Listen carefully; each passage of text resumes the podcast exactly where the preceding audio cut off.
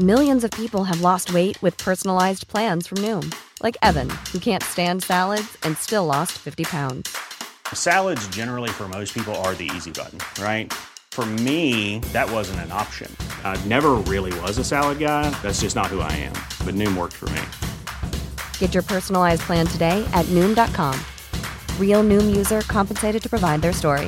In four weeks, the typical Noom user can expect to lose one to two pounds per week. Individual results may vary.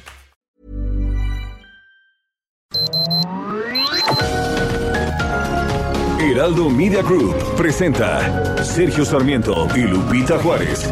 Información veraz y oportuna con un toque personal y humano. Por El Heraldo Radio, donde la H suena y ahora también se escucha.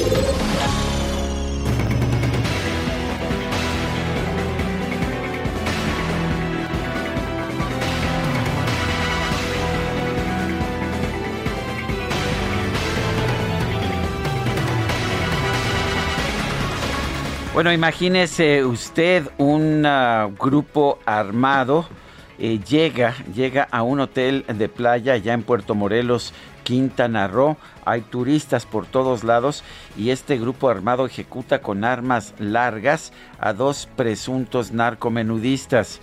Según los reportes que tenemos, unos, unas 15 personas llegaron en lancha y atacaron a estos narcomenudistas rivales en medio del pánico de los turistas que corrieron despavoridos para guarecerse en los hoteles Azul y Hyatt.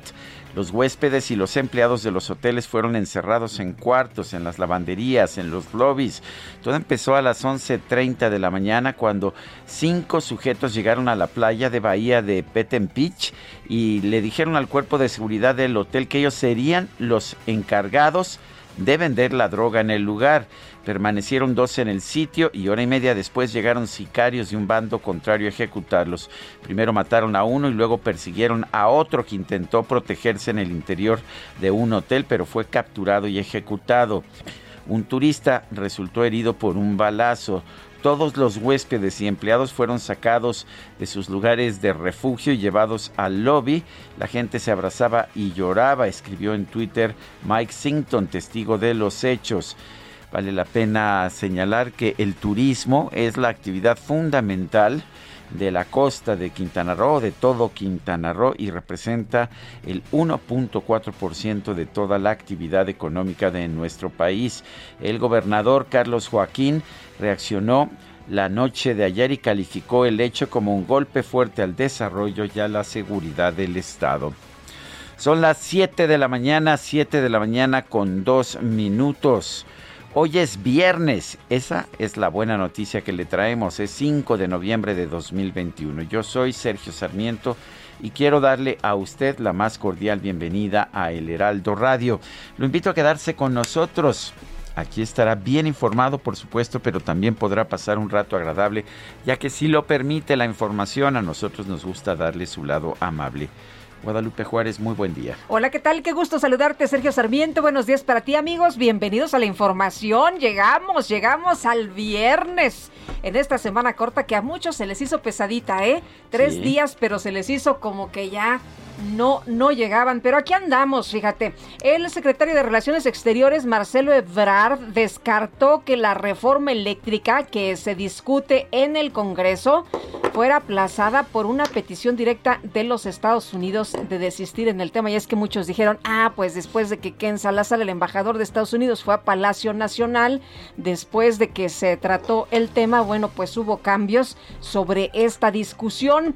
Bueno, las eh, fracciones de Morena, Partido Verde y Partido del Trabajo en la Cámara de Diputados anunciaron que para discutir la reforma pues estarían planteando el mes de abril del 2022 y bueno, coincidió con estos señalamientos del embajador Ken Salazar que había expresado preocupaciones muy serias que existen en su país al respecto y del que dijo es un asunto crítico para Washington.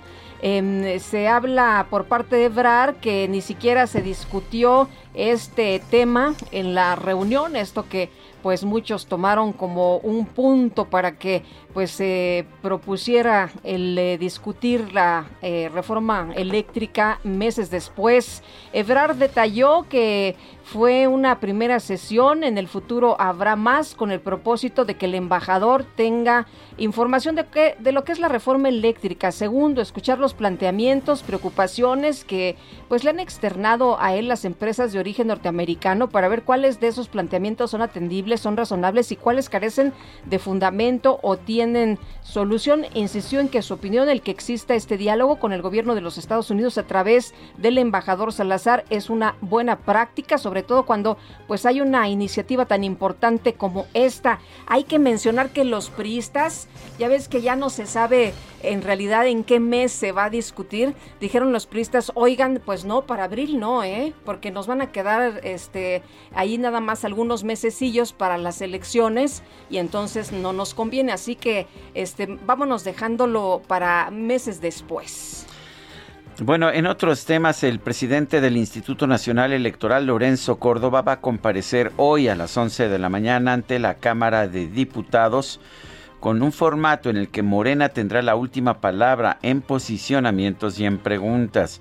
El consejero deberá rendir protesta de decir verdad y tendrá una intervención inicial de hasta 15 minutos. Luego habrá una ronda de posiciones de hasta 10 minutos de los grupos parlamentarios en orden, en orden creciente, lo cual le permitirá a Morena, que es el partido con mayor número de representantes en la Cámara de Diputados que concluya. Después habrá dos rondas de intervenciones de las bancadas para pregunta, respuesta y réplica, también en orden creciente del número de integrantes de cada partido. Se darán tres minutos por pregunta, cinco para las respuestas y tres más para las réplicas. Al final, la presidencia de la mesa directiva podrá emitir un mensaje institucional. Se señala en un acuerdo aprobado por el Pleno para que Sergio Gutiérrez, que varias veces acusó al INE de operar contra Morena, cierre con un mensaje a la comparecencia. Le están dejando entonces, como vemos, a Morena la palabra final de esta comparecencia. Bueno, y muchos morenistas proponían la extinción del Instituto Nacional Electoral. Imagínate nada más cómo se llega a esta comparecencia. Aquí en la producción me dijeron que ya habían comprado las palomitas, ¿eh? ¿Ah, sí? Ya están, ya están más que puestos, ya están más que listos. ¿No será como, como el meme de Itzel González?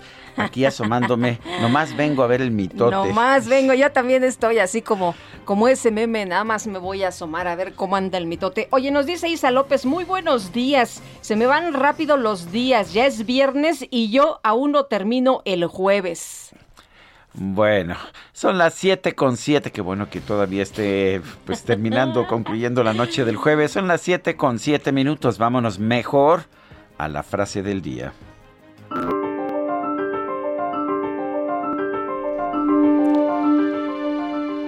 Ganamos y perdemos juntos. Lewis Hamilton.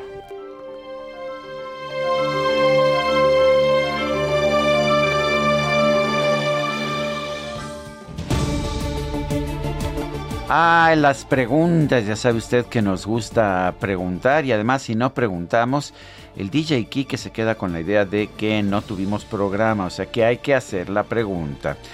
Listo, mi querido DJ Kike, vamos con la de ayer. ¿Por qué encarcelaron a Emilio Lozoya? Ya no era útil, nos dice 79.9%.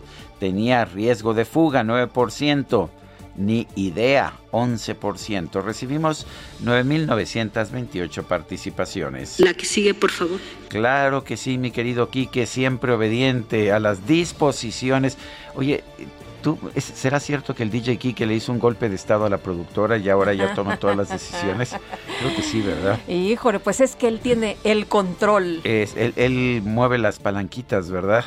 Bueno, abre y cierra los micro. Ya está bien, sí, sí, sí, ya. Ahí está la jefa. Ahí va, ahí va la pregunta del día de hoy. Ahí está la productora presente. Ya está en mi cuenta personal de Twitter, arroba Sergio Sarmiento.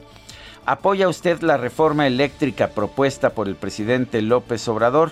Nos dice que sí, 8.4%, que no, 88.5%, no sé, 3.1%. Llevamos en 43 minutos 1.564 votos. Las destacadas del Heraldo de México.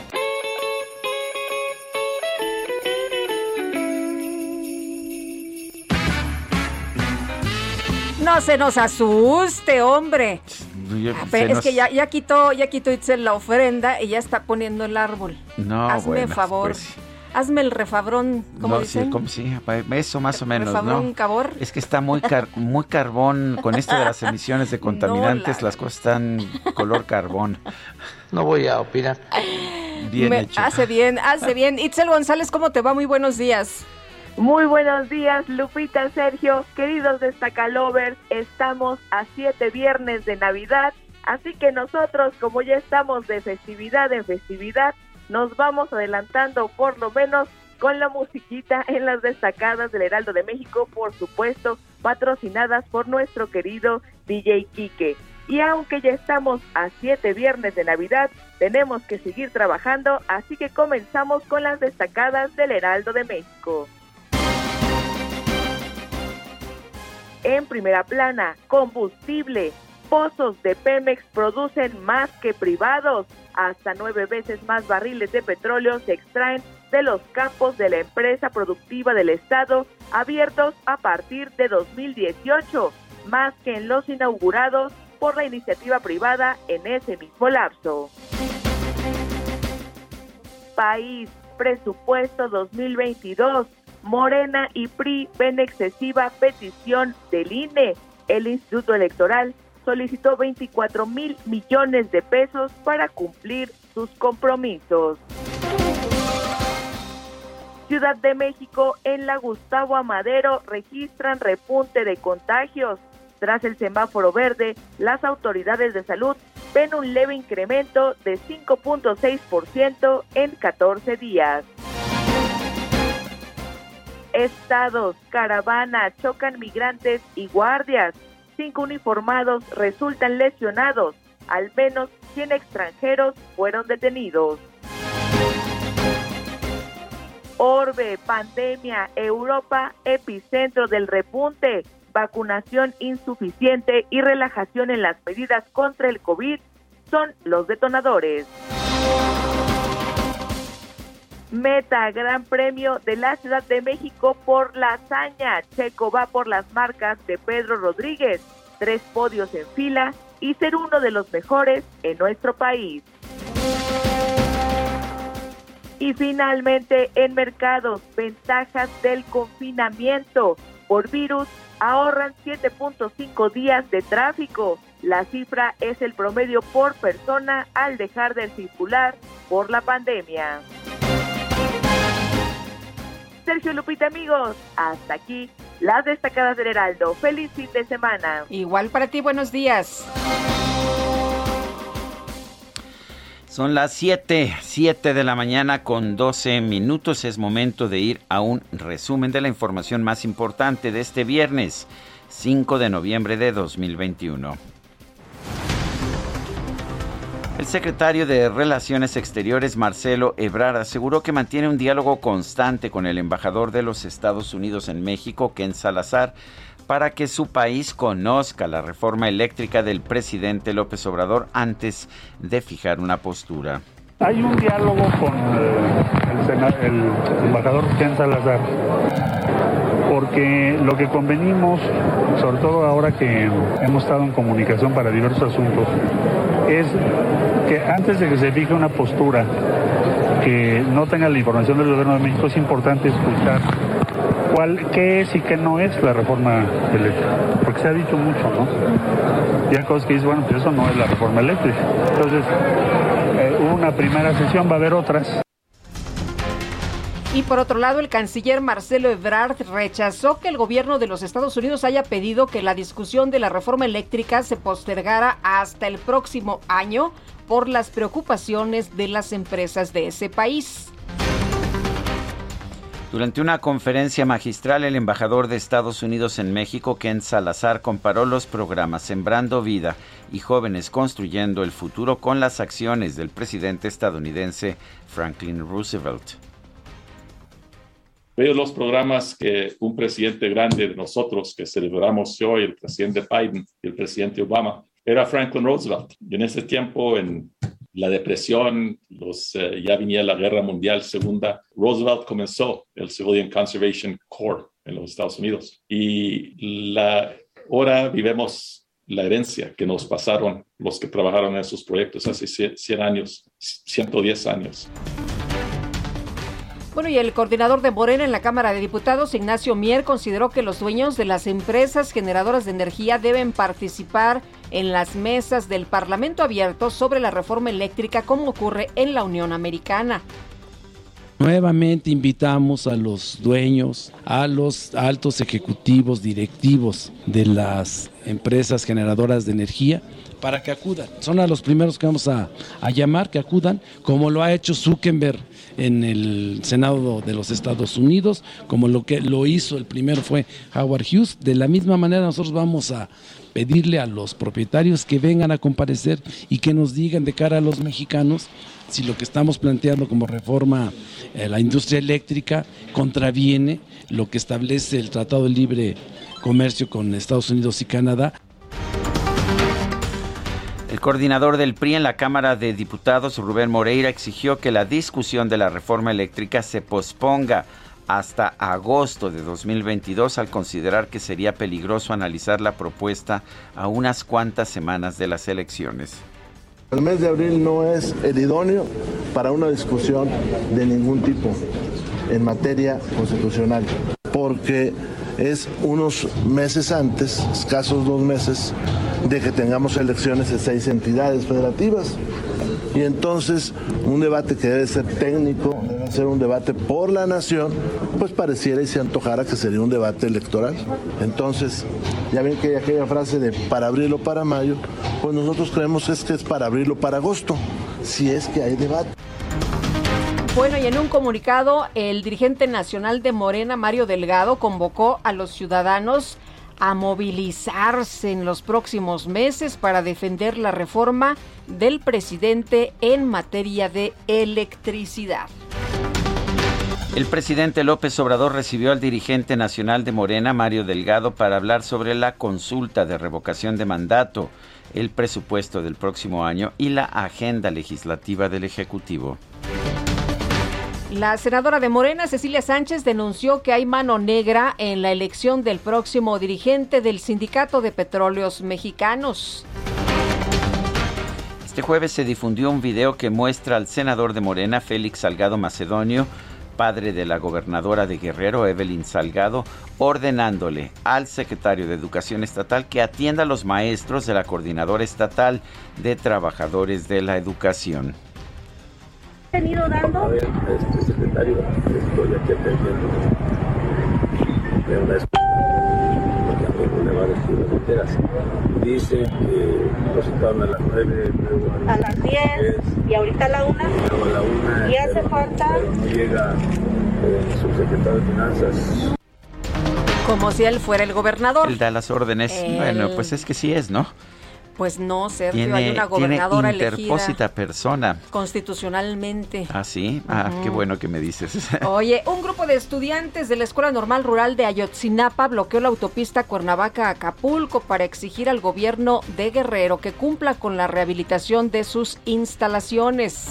¿Que no dijo el presidente López Obrador que ya no habría bloqueos de pues, carreteras? Eso fue lo que sí. dijo, pero en Acapulco de plano no se cumple. ¿eh? No. Eh, cada semana tú encuentras allá los chavos boteando, bloqueando. tomando casetas o, o, bloqueando. Y además hay una cuota, si, si tú eh, quieres pasar, te dice, deme 150 pesos. Si no, no pasas. Si no, no pasas. O sea, es una extorsión, pero esa, sí, esta extorsión pues ya se volvió ley, ¿verdad? En Nogales, Sonora, policías estatales y municipales rescataron a 54 migrantes, rescataron entre comillas, por supuesto, que se encontraban en tres casas de seguridad, incluyendo a 10 menores de edad, digo rescatando entre comillas, es el término que utiliza la autoridad. Le puedo asegurar que estos migrantes no querían ser rescatados.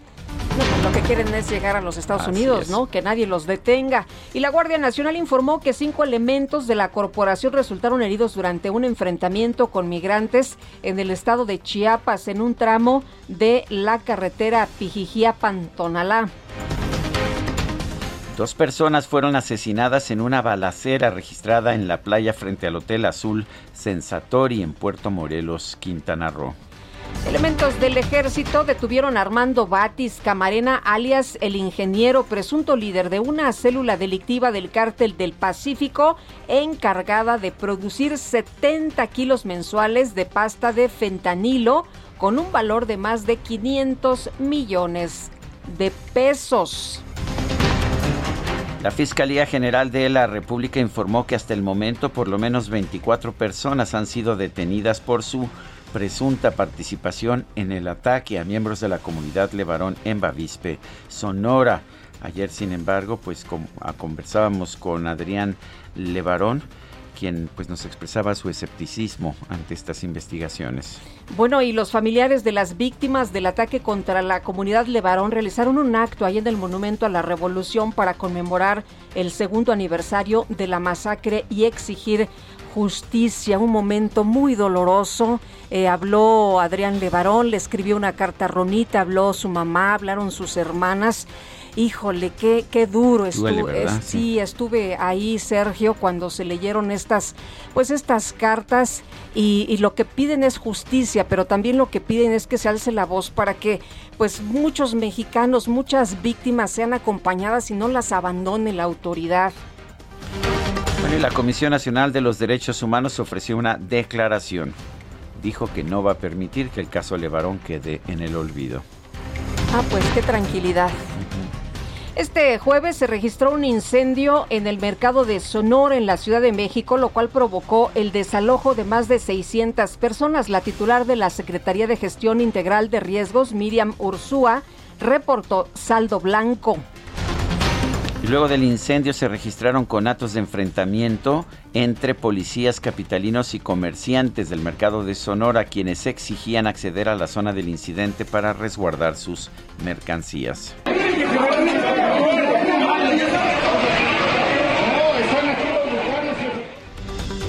El tradicional mercado de Sonora, donde encuentras de todo, ¿eh? Para la fiesta, para... Pues, ¿para qué quieres? para la limpia. Para lo que sea. la hierba, la veladora, en fin. Oye, y hubo por ahí eh, también algunas eh, pues protestas porque dicen que no es posible que se vendan animales, porque también se venden animales, estaban enjaulados, protectores de eh, pues animales dicen que no es posible que esto siga ocurriendo. El gobierno de la Ciudad de México presentó una controversia constitucional ante la Suprema Corte de Justicia para reclamar la reducción de 129.5 millones de pesos en sus participaciones federales por el reconocimiento de una población ficticia del Estado de México. El Senado aprobó una reforma para endurecer las sanciones para quienes adulteren, falsifiquen, contaminen o alteren medicamentos y vacunas como las destinadas a la atención de la pandemia de COVID-19. El gobierno federal anunció la conformación de brigadas especiales para completar el proceso de vacunación contra el COVID-19 en las comunidades más pequeñas del país. La rectora de la Universidad Autónoma de Querétaro, Teresa García Gasca, exhortó a las autoridades sanitarias a aplicar la segunda dosis de la vacuna contra el COVID-19 de Cancino a los maestros del Estado. Y en su reporte diario sobre la pandemia, la Secretaría de Salud Federal dio a conocer que este jueves se registraron 244 muertes por COVID-19 en México, con lo cual se llegó a 289 mil 131 decesos acumulados. Claro que el excedente es de 600 mil personas muertas en nuestro país. Y Sergio siempre me dice una persona del auditorio, a ver, si se cayera un avión con 244 personas sería una super noticia. Ya nos estamos acostumbrando al número de muertos, 244 por COVID-19 en México.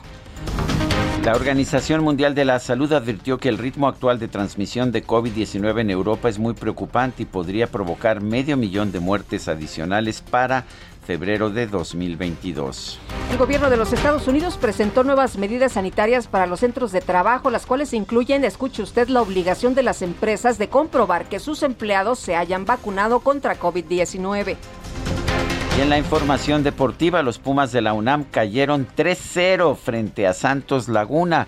Lo bueno es que solo el primer gol era de muerte. Y la selección mexicana de fútbol dio a conocer la lista de convocados para los próximos duelos de eliminatoria mundialista contra Estados Unidos y Canadá. Quisiera poder hablarte decirte cuánto te amo y abrazarte como antes. Guadalupe no es ningún aniversario, es una imposición del DJ Quique que fue recibida con aplausos. Ya sabes, los líderes populistas imponen su voluntad porque pues reparten medidas populares. Pero bueno. ¿Hubo dinero? Yo no sé si hubo dinero, yo creo yo que... Yo vi, soy testigo, soy testigo. Ah, bueno, pues falso. Hasta comestibles hubo. Bueno, no, no es falso, pero tampoco es verdadero. En fin, vamos a estar escuchando música para bailar, que va a ser viernes, de salsa. Es viernes. Viernes salsero. Empezamos con Fabricando... Sergio Sarmiento y Lupita Juárez quieren conocer tu opinión, tus comentarios o simplemente envía un saludo para ser más cálida esta mañana. Envía tus mensajes al WhatsApp 5520 109647.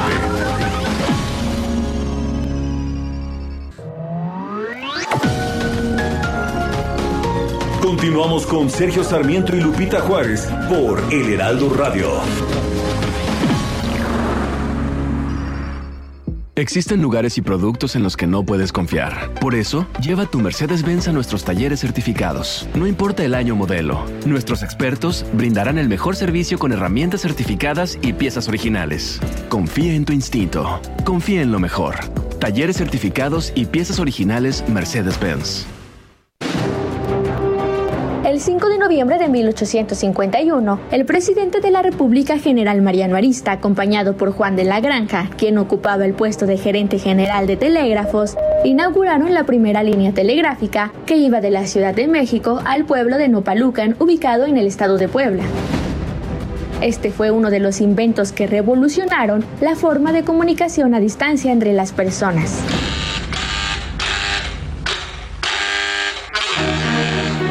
Primer telegrama transmitido decía, pasó correspondencia extraordinaria del paquete inglés. De esta manera, en la noche de ese mismo día, se supo que llegaría un paquete al día siguiente por la mañana.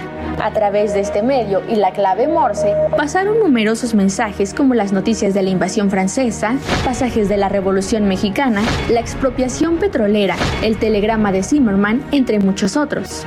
Sin duda, el telegrama sería el pie para el desarrollo posterior de las telecomunicaciones.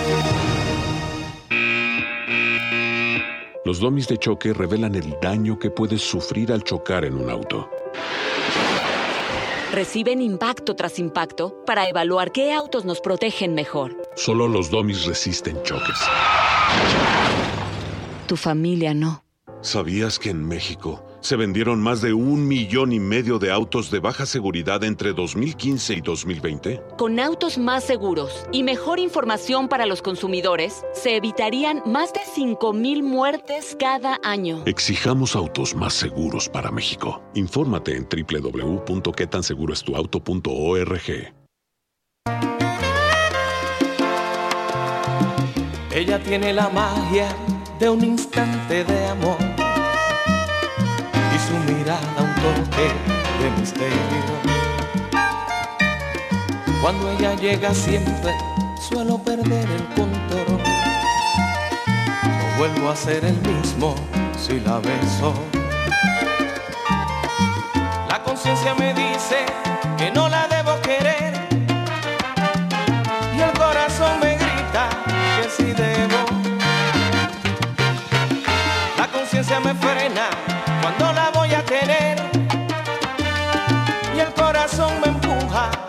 el infierno, al abismo dulce y tierno de sus besos. Cuando se aferra un querer al corazón y la conciencia no tiene la razón, no valen los consejos. Me dicen Lupita que tenemos que Hay salir al aire, que no, que no podemos simple y sencillamente dedicarnos a bailar. Me encanta conciencia, me encanta Gilberto, Gilberto Santa Rosa, me gusta la salsa. Y bueno, pues es viernes salsero, ¿no es así, mi querido Quique? Dice que de todo un poco. Bueno, Gilberto Ay, ay, Santa ay. Rosa y nosotros. Pues que, que dicen que tenemos que trabajar. Híjole, pero ya es estábamos en plena bailada. Sí, híjole. Bueno, Bueno. es este, temprano para estar bailando. No, ¿qué, qué va a ser temprano? Ya, es- ya es no, después de las hombre, 7 no, de la mañana. A ver, tenemos mensajes de nuestro Tenemos público. muchos mensajes, Sergio, y también eh, quisiera felicitar a Carlos Silva, el historiador, que presentó ayer su libro que se llama El nacionalismo al servicio de la revolución. Está sensacional. Lo presentaron en eh, la casa Rivas Mercado. Lo presentó nada más y nada menos dos grandes de la historia. Imagínate, Carlos Silva y Alejandro Rosas. La casa Rivas Mercado, Sergio, la acaban de remodelar. Está espectacular. Te recomiendo mucho que vayas a visitarla. Hay visitas guiadas quedó realmente sensacional y muchas felicidades a mi querido Carlos Silva. Y nos dice una persona del auditorio, buenos días, la Guardia Nacional no sirve ya que solo se golpean feministas y con los narcos inmigrantes agresivos ni las manos meten. Saludos, Memo. Dice otra persona respecto al incendio en el mercado de Sonora, de Sonora, nadie dice nada de los pobres animales que tienen ahí de manera ilícita para su venta. Daba tristeza verlos amontonados en las jaulas llenos de pánico. Abiel García, bueno, nosotros sí lo acabamos de decir, lo acaba de decir Guadalupe, Guadalupe Juárez, y lo hacemos y por supuesto, una de las razones de la existencia de este programa es servir de voz a quienes de otra forma no tienen voz. Bueno, y ahora sí que para abril o para mayo o mejor para agosto, Elia Castillo, cuéntanos. Muy buenos días, Sergio Lupita. Los saludo nuevamente con gusto a ustedes y al auditorio. Así es, al parecer la comparecencia del consejero presidente del Instituto Nacional Electoral, Lorenzo Córdoba, ante el Pleno de la Cámara de Diputados será con civilidad, prudencia y constructiva. Habrá cuestionamientos sobre la solicitud presupuestal para 2022, la imparcialidad en los comicios y la presunta filtración del padrón electoral, aseguraron el presidente de la Junta de Coordinación Política el priista Rubén Moreira y también el coordinador de la fracción mayoritaria en la Cámara de Diputados, eh, la bancada de Morena, Ignacio Mier. Les comento que el líder parlamentario de Morena sostuvo que los legisladores de su bancada pondrán el ejemplo y debatirán con ideas y datos duros. Subrayó que las decisiones del instituto durante los comicios del pasado 6 de junio, en donde se cancelaron las candidaturas de dos aspirantes morenistas a las gubernaturas de Guerrero y Michoacán,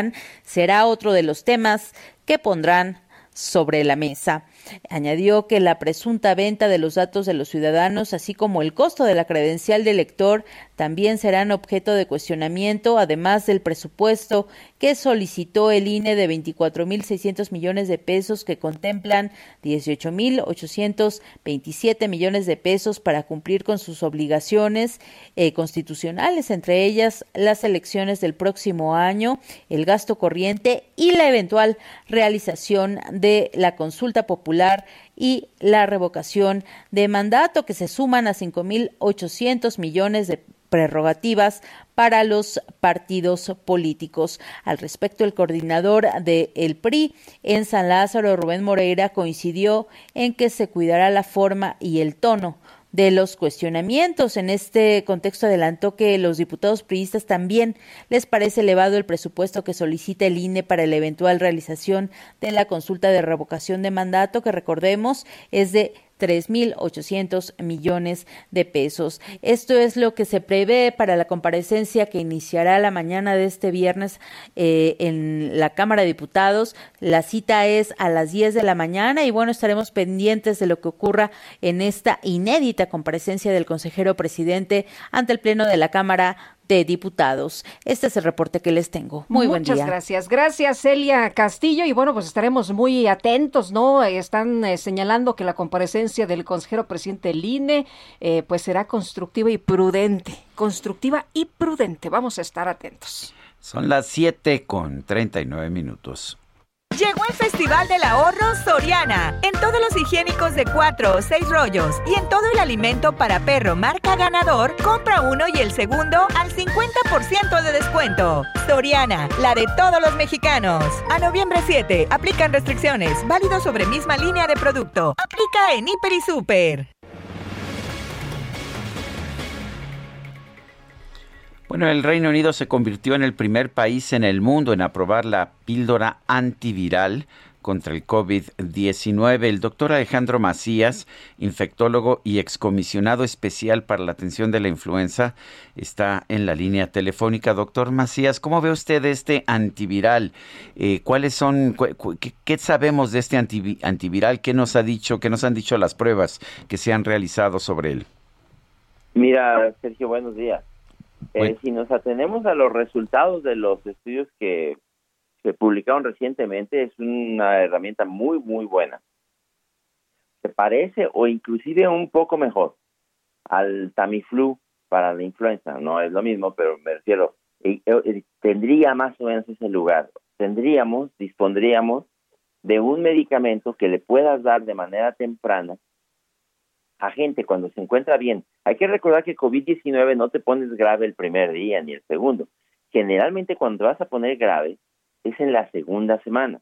Entonces, si tú identificas los que se puedan poner graves, gente avanzada, gente con sobrepeso, gente con enfermedades crónicas, podríamos, también de acuerdo con resultados de los estudios, darles tempranamente, en los primeros cinco días de la enfermedad, este antiviral y eso les reduce significativamente la mortalidad la muerte y la hospitalización se van a la mitad. Entonces es una herramienta muy buena. Eh, doctor Macías, esto eh, se toma igual que el Tamiflu, o sea, vendría a ser eh, una herramienta muy importante. Ya no tendríamos que ver gente hospitalizada precisamente porque ya no es necesaria tampoco la vacuna o tendría que ser necesaria también la vacuna. Todo eso sigue igual, Lupita. O sea, hay que seguir cubrebocas, distancia, ventilar espacios cerrados, evitar enfermarnos. Y para evitar enfermarnos también la vacuna, desde luego.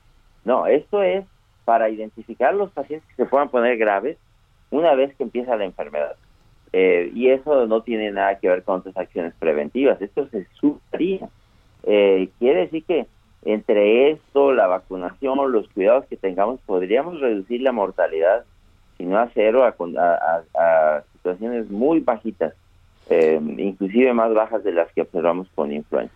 Mucha, muchos médicos y gente común y corriente me ha dicho que cuando se determinó en la, en la epidemia de influenza H1N1 que el Tamiflu realmente podía detener el desarrollo de la enfermedad, es cuando, pues, cuando se evitó que esta pandemia fuera una cosa tan dramática como la que hemos tenido en el COVID-19. Esta, pues, esta medicina podría ser lo mismo que cuando se descubrió esta acción del Tamiflu contra la influenza.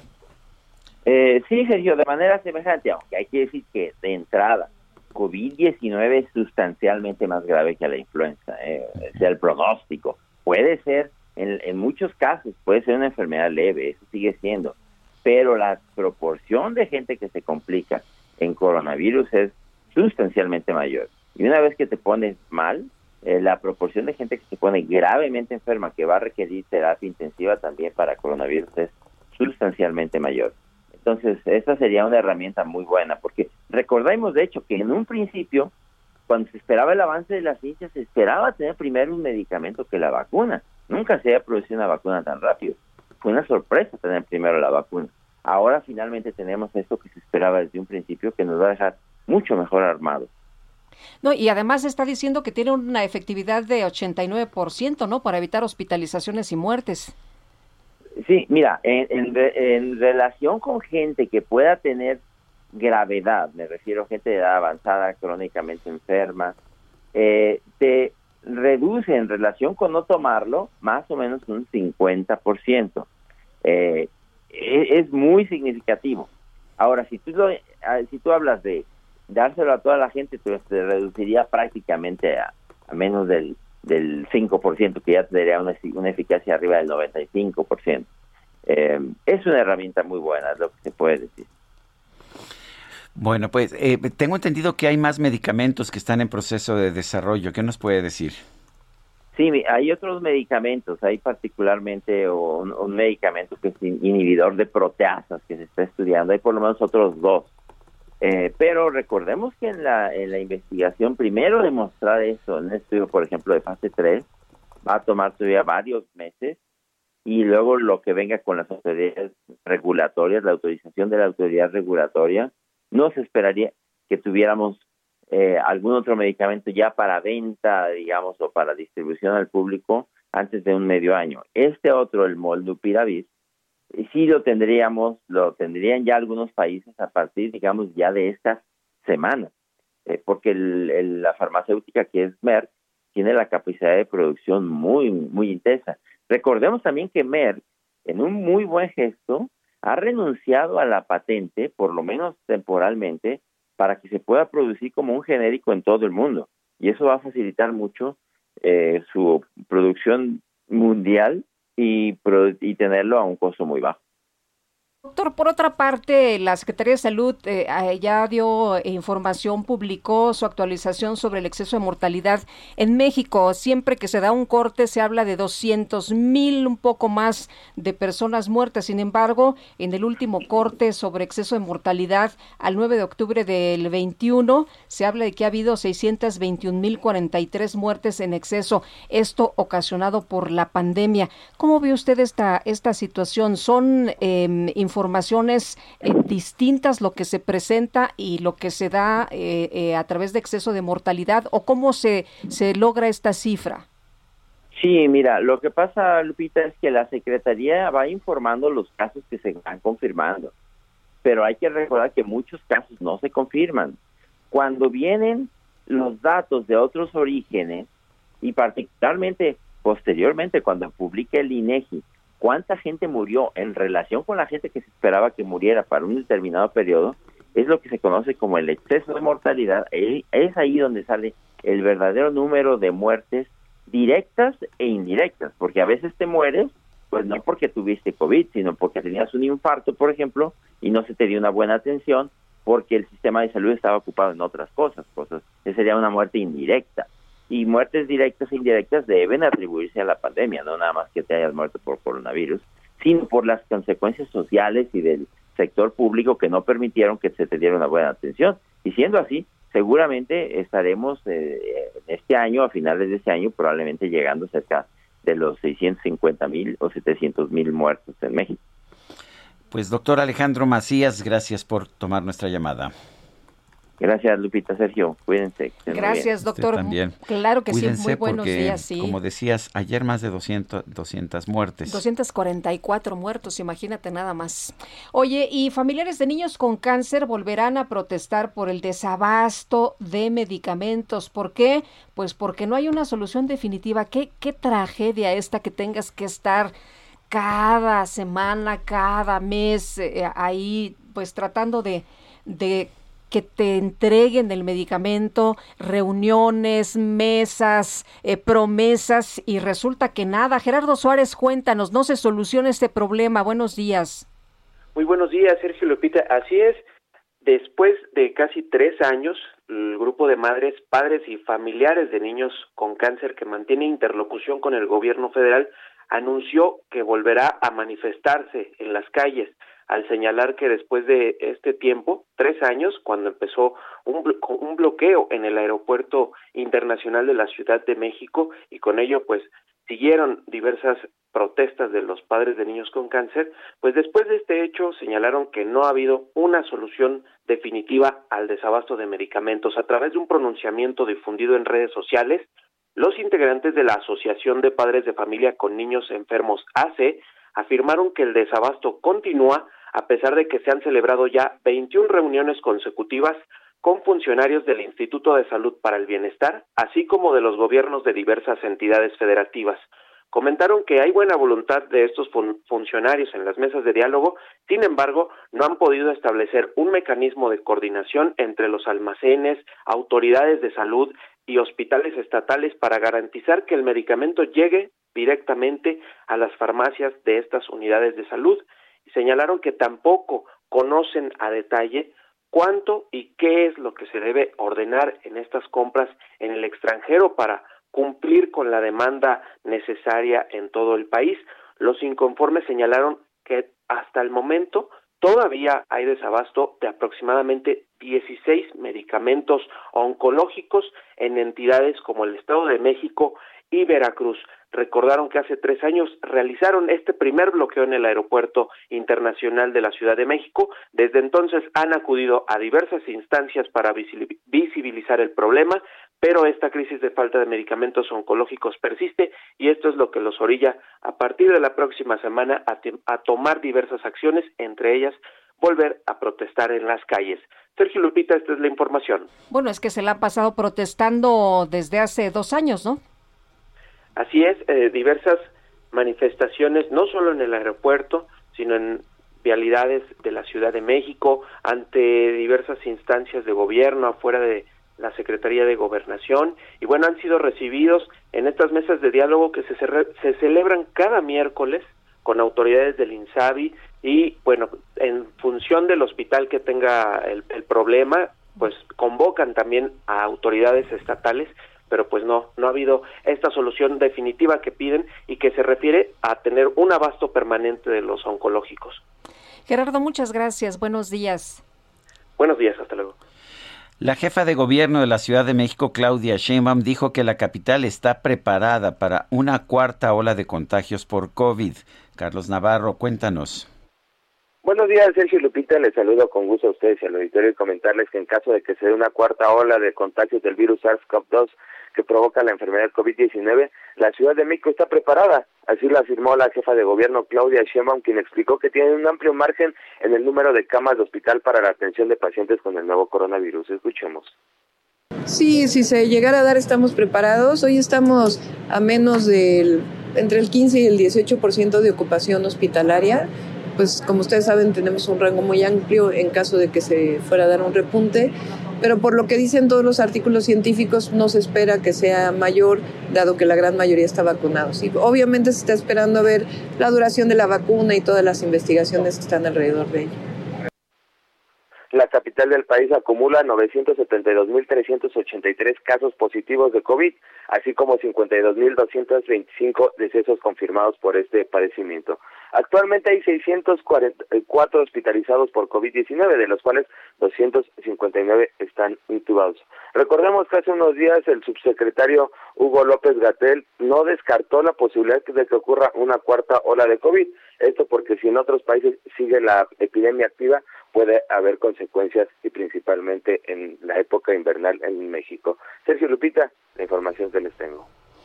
Carlos Navarro, gracias. Hasta luego, buenos días. Buenos días. 7 con 52. Llegó el Festival del Ahorro Soriana. Aceite Nutrioli 1, 2, 3 o Canoil 2 por 70 pesos. Y aceite oleico o capullo 2 por 90 pesos. En granos o semillas chetino o la Merced, el segundo al 50% de descuento. Soriana, la de todos los mexicanos. A noviembre 7, aplican restricciones y códigos seleccionados. Válido en Hiper y Super.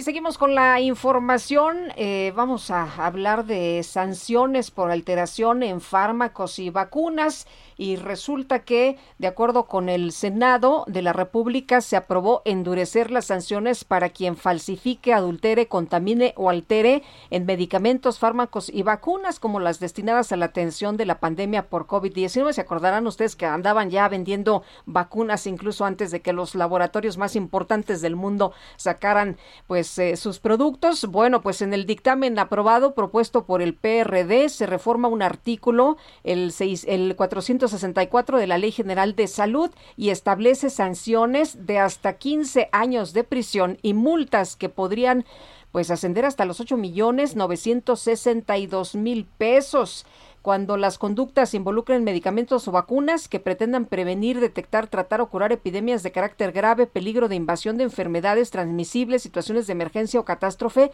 que afecten al país, las penas aumentarán hasta un tercio. En México, de acuerdo con datos de la Asociación Nacional de Farmacias, este negocio representa ganancias ilícitas por casi 8 mil millones de pesos.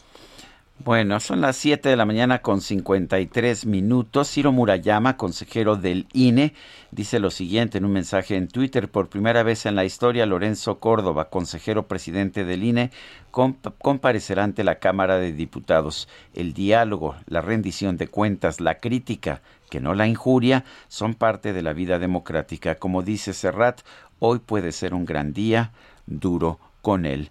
7 con 54, nos gustaría conocer sus puntos de vista, sus comentarios, sus opiniones. Mándenos un WhatsApp al 55 20 10 96 47. 55 20 10 96 47 y ustedes perdonarán, Lupita y yo no hemos terminado nuestra bailada. Tú lo tendrás que pagar. Y en San Juanico y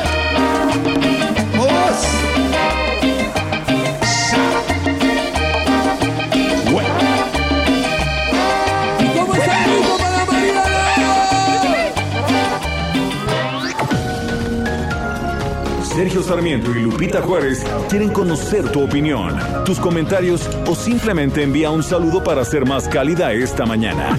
Envía tus mensajes al WhatsApp 5520 109647.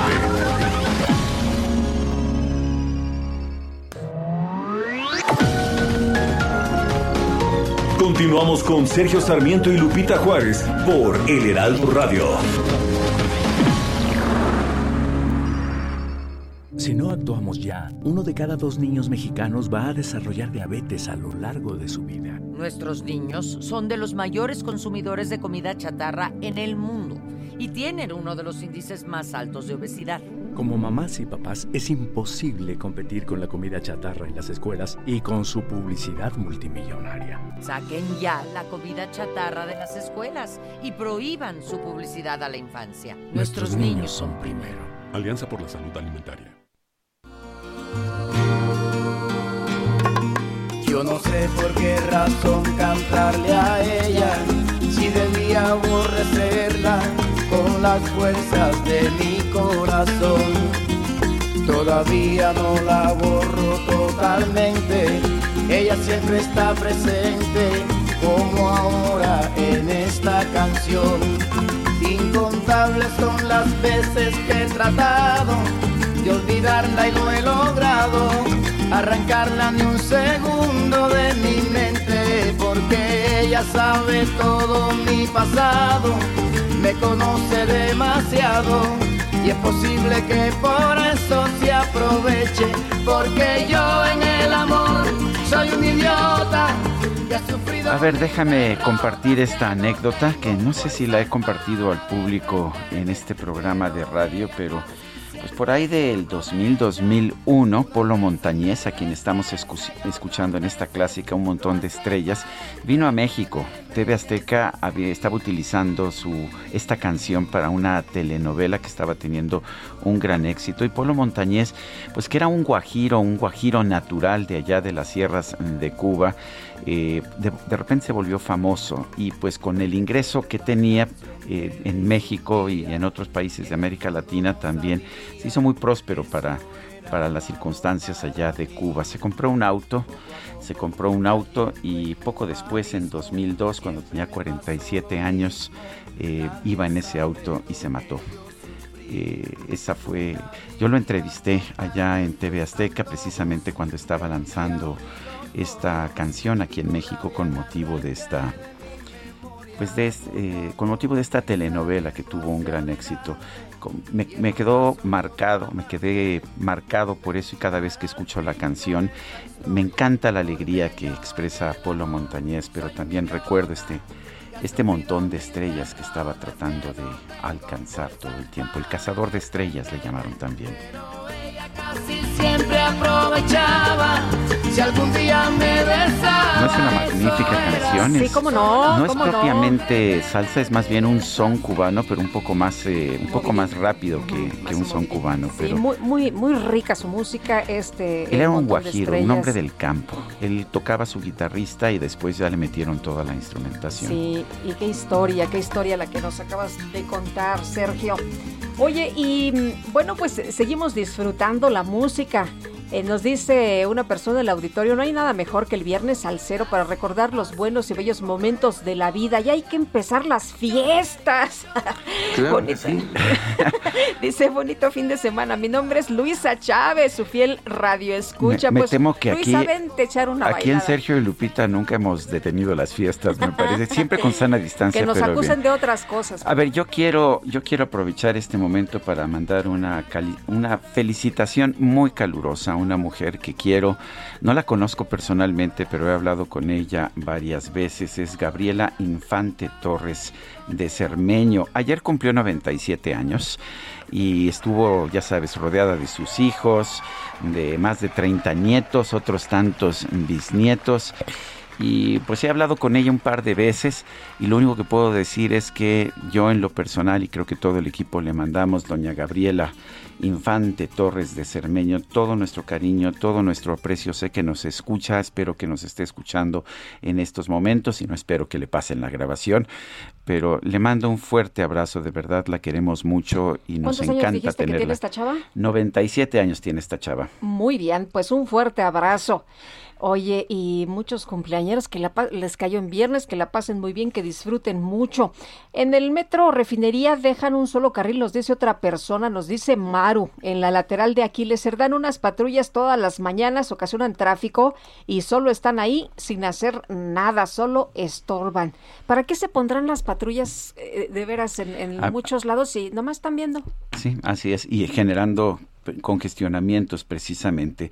Dice María Lozada, buen día para ambos, tengan un lindo fin de semana, Sergio y Lupita, los invito a bailar salsa, pues no crea que tiene que ser muy insistente para que le aceptemos la invitación.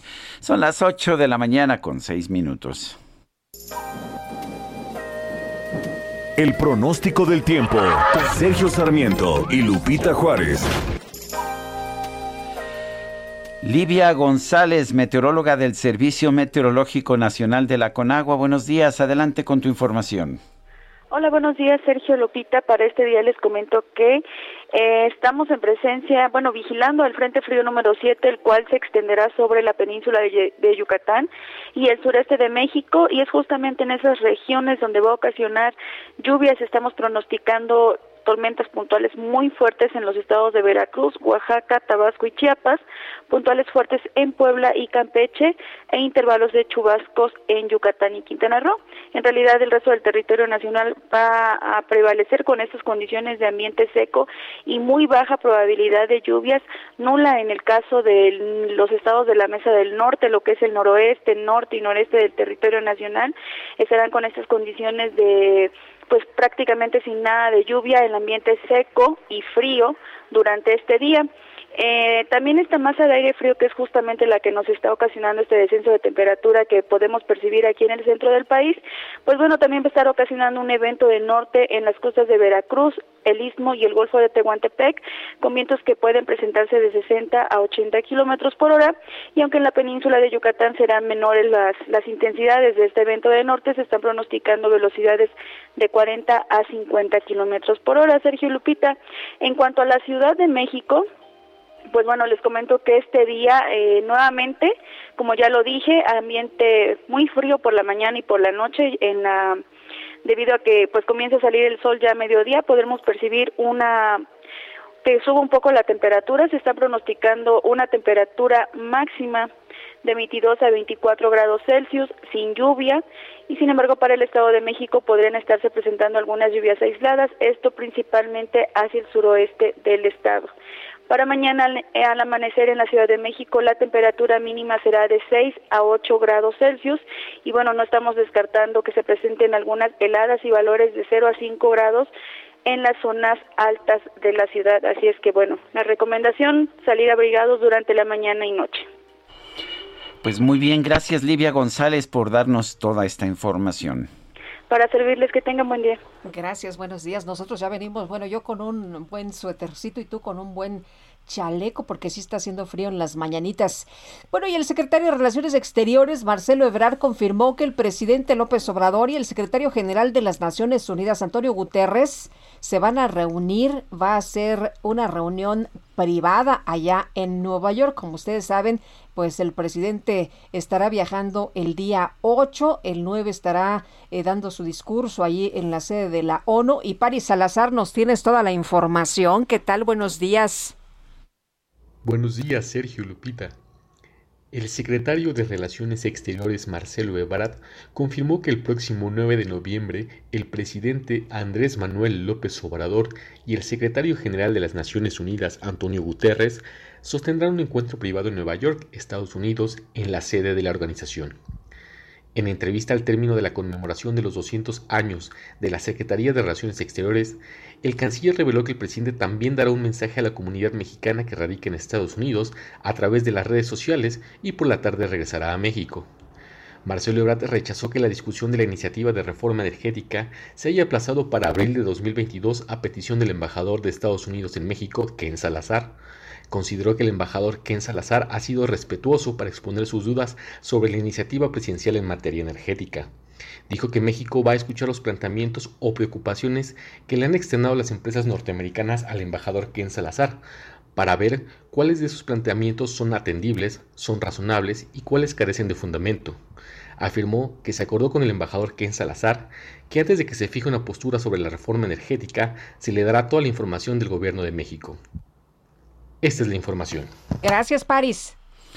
El World Resources Institute, el Instituto de Recursos del Mundo, evaluó los beneficios en, torno a la acción climática, las acciones climáticas que se están considerando en el mundo en estos momentos.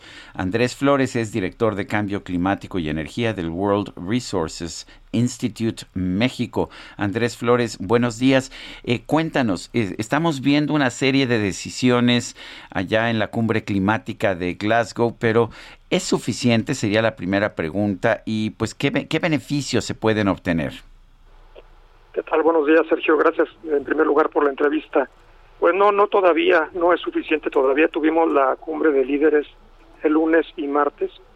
Y hubo algunos, uh, algunos anuncios importantes y algunos avances sobre deforestación, por ejemplo, una meta cero uh, de deforestación al 2030, más compromisos para reducir las emisiones de metano, que es un gas muy potente de efecto invernadero, algunos compromisos nuevos sobre financiamiento. Estados Unidos anuncia que va a doblar la cantidad que está aportando para países en vías de desarrollo para llegar a 11.400 millones de dólares cada año de los 100.000 eh, millones de dólares que están comprometidos desde, desde Cancún, desde que tuvimos la COPA acá en México. Y finalmente también un acuerdo sobre eh, impedir ya, de, dejar de invertir en carboeléctricas eh, fuera de, de, de, sus propios países. Digamos, todavía falta que, que, comprometan pues ya no construir más carboeléctricas dentro de sus propios territorios. Creo que eso se quedó un poco corto. Con todo esto y pues muchas metas nuevas, ya son más de más de 120 países que están poniendo en la mesa sus nuevos compromisos, eh, pues todavía no llegamos a, a, la trayectoria de emisiones que nos llevaría a los dos grados centígrados, ¿no? que es como máximo el calentamiento que se está estableciendo desde el Acuerdo de París. Eh, creo que falta más en términos de compromisos de reducción de emisiones y pues nosotros con los estudios que hemos hecho en WRI hemos demostrado que hay una gran oportunidad económica. Podemos con la descarbonización pues fomentar la competitividad, crear oportunidades de mercado, de mercado, ahorros económicos, nuevos empleos, mejoras ambientales, muchos muchos beneficios sociales también. Eh, y eso creo que los están dejando de ver algunos países. Hemos cuantificado pues una oportunidad cercana a 26 mil eh, 26 mil muertes evitadas, por ejemplo, solamente en México, cerca de 700 mil muertes evitadas hasta el 2030 como, como un beneficio de la descarbonización y, y, y beneficios económicos pues cercanos a 26 billones de dólares, eh, es decir, miles de, millones de millones de dólares de ahora al 2030. Eh, Andrés, en el, eh, en el México en el que estamos en estos momentos se impulsan las refinerías, las hidroeléctricas, el carbón, pero también estamos firmando las acciones y hay quienes dicen no nos basta confirmar, nos basta, o sea, lo que eh, es importante pues es traducirlo en, en acciones. ¿Qué deberíamos estar haciendo? Gracias, Lupita, por la pregunta. Pues sí, México creo que no está muy bien parado en esta COP, porque si bien en el discurso pues seguimos siendo políticamente correctos, en realidad pues no estamos avanzando tan rápido como se debiera, ¿no? Y México pues es una gran economía, es uno de los 15 mayores emisores de gases de efecto invernadero, entonces deberíamos estar pues teniendo un poco más de, de liderazgo. Yo creo que hay que parar la construcción pues de, de, de nueva capacidad de generación eléctrica con combustibles que llevan de salida realmente en todo el mundo y ver que tenemos también una gran oportunidad en renovables, por ejemplo. Ya quisieran otros países tener la capacidad, el recurso que tenemos en México para energía solar, por ejemplo, para energía eólica, y pues no, no lo estamos viendo eh, y, y, aprovechando como debiéramos, me parece.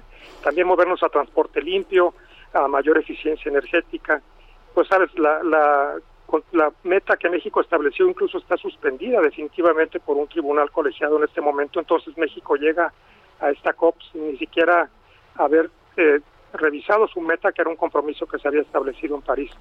Creo que tenemos todavía tiempo, tenemos el año que entra, pues realmente para sentarnos y hacer la tarea y ver que pues esto genera beneficios para atender las preocupaciones de incluso de este gobierno, ¿no? Que es combatir la pobreza, generar desarrollo regional. Creo que eso se puede hacer también con, con la descarbonización, con energía limpia, con tecnologías verdes y no lo estamos aprovechando.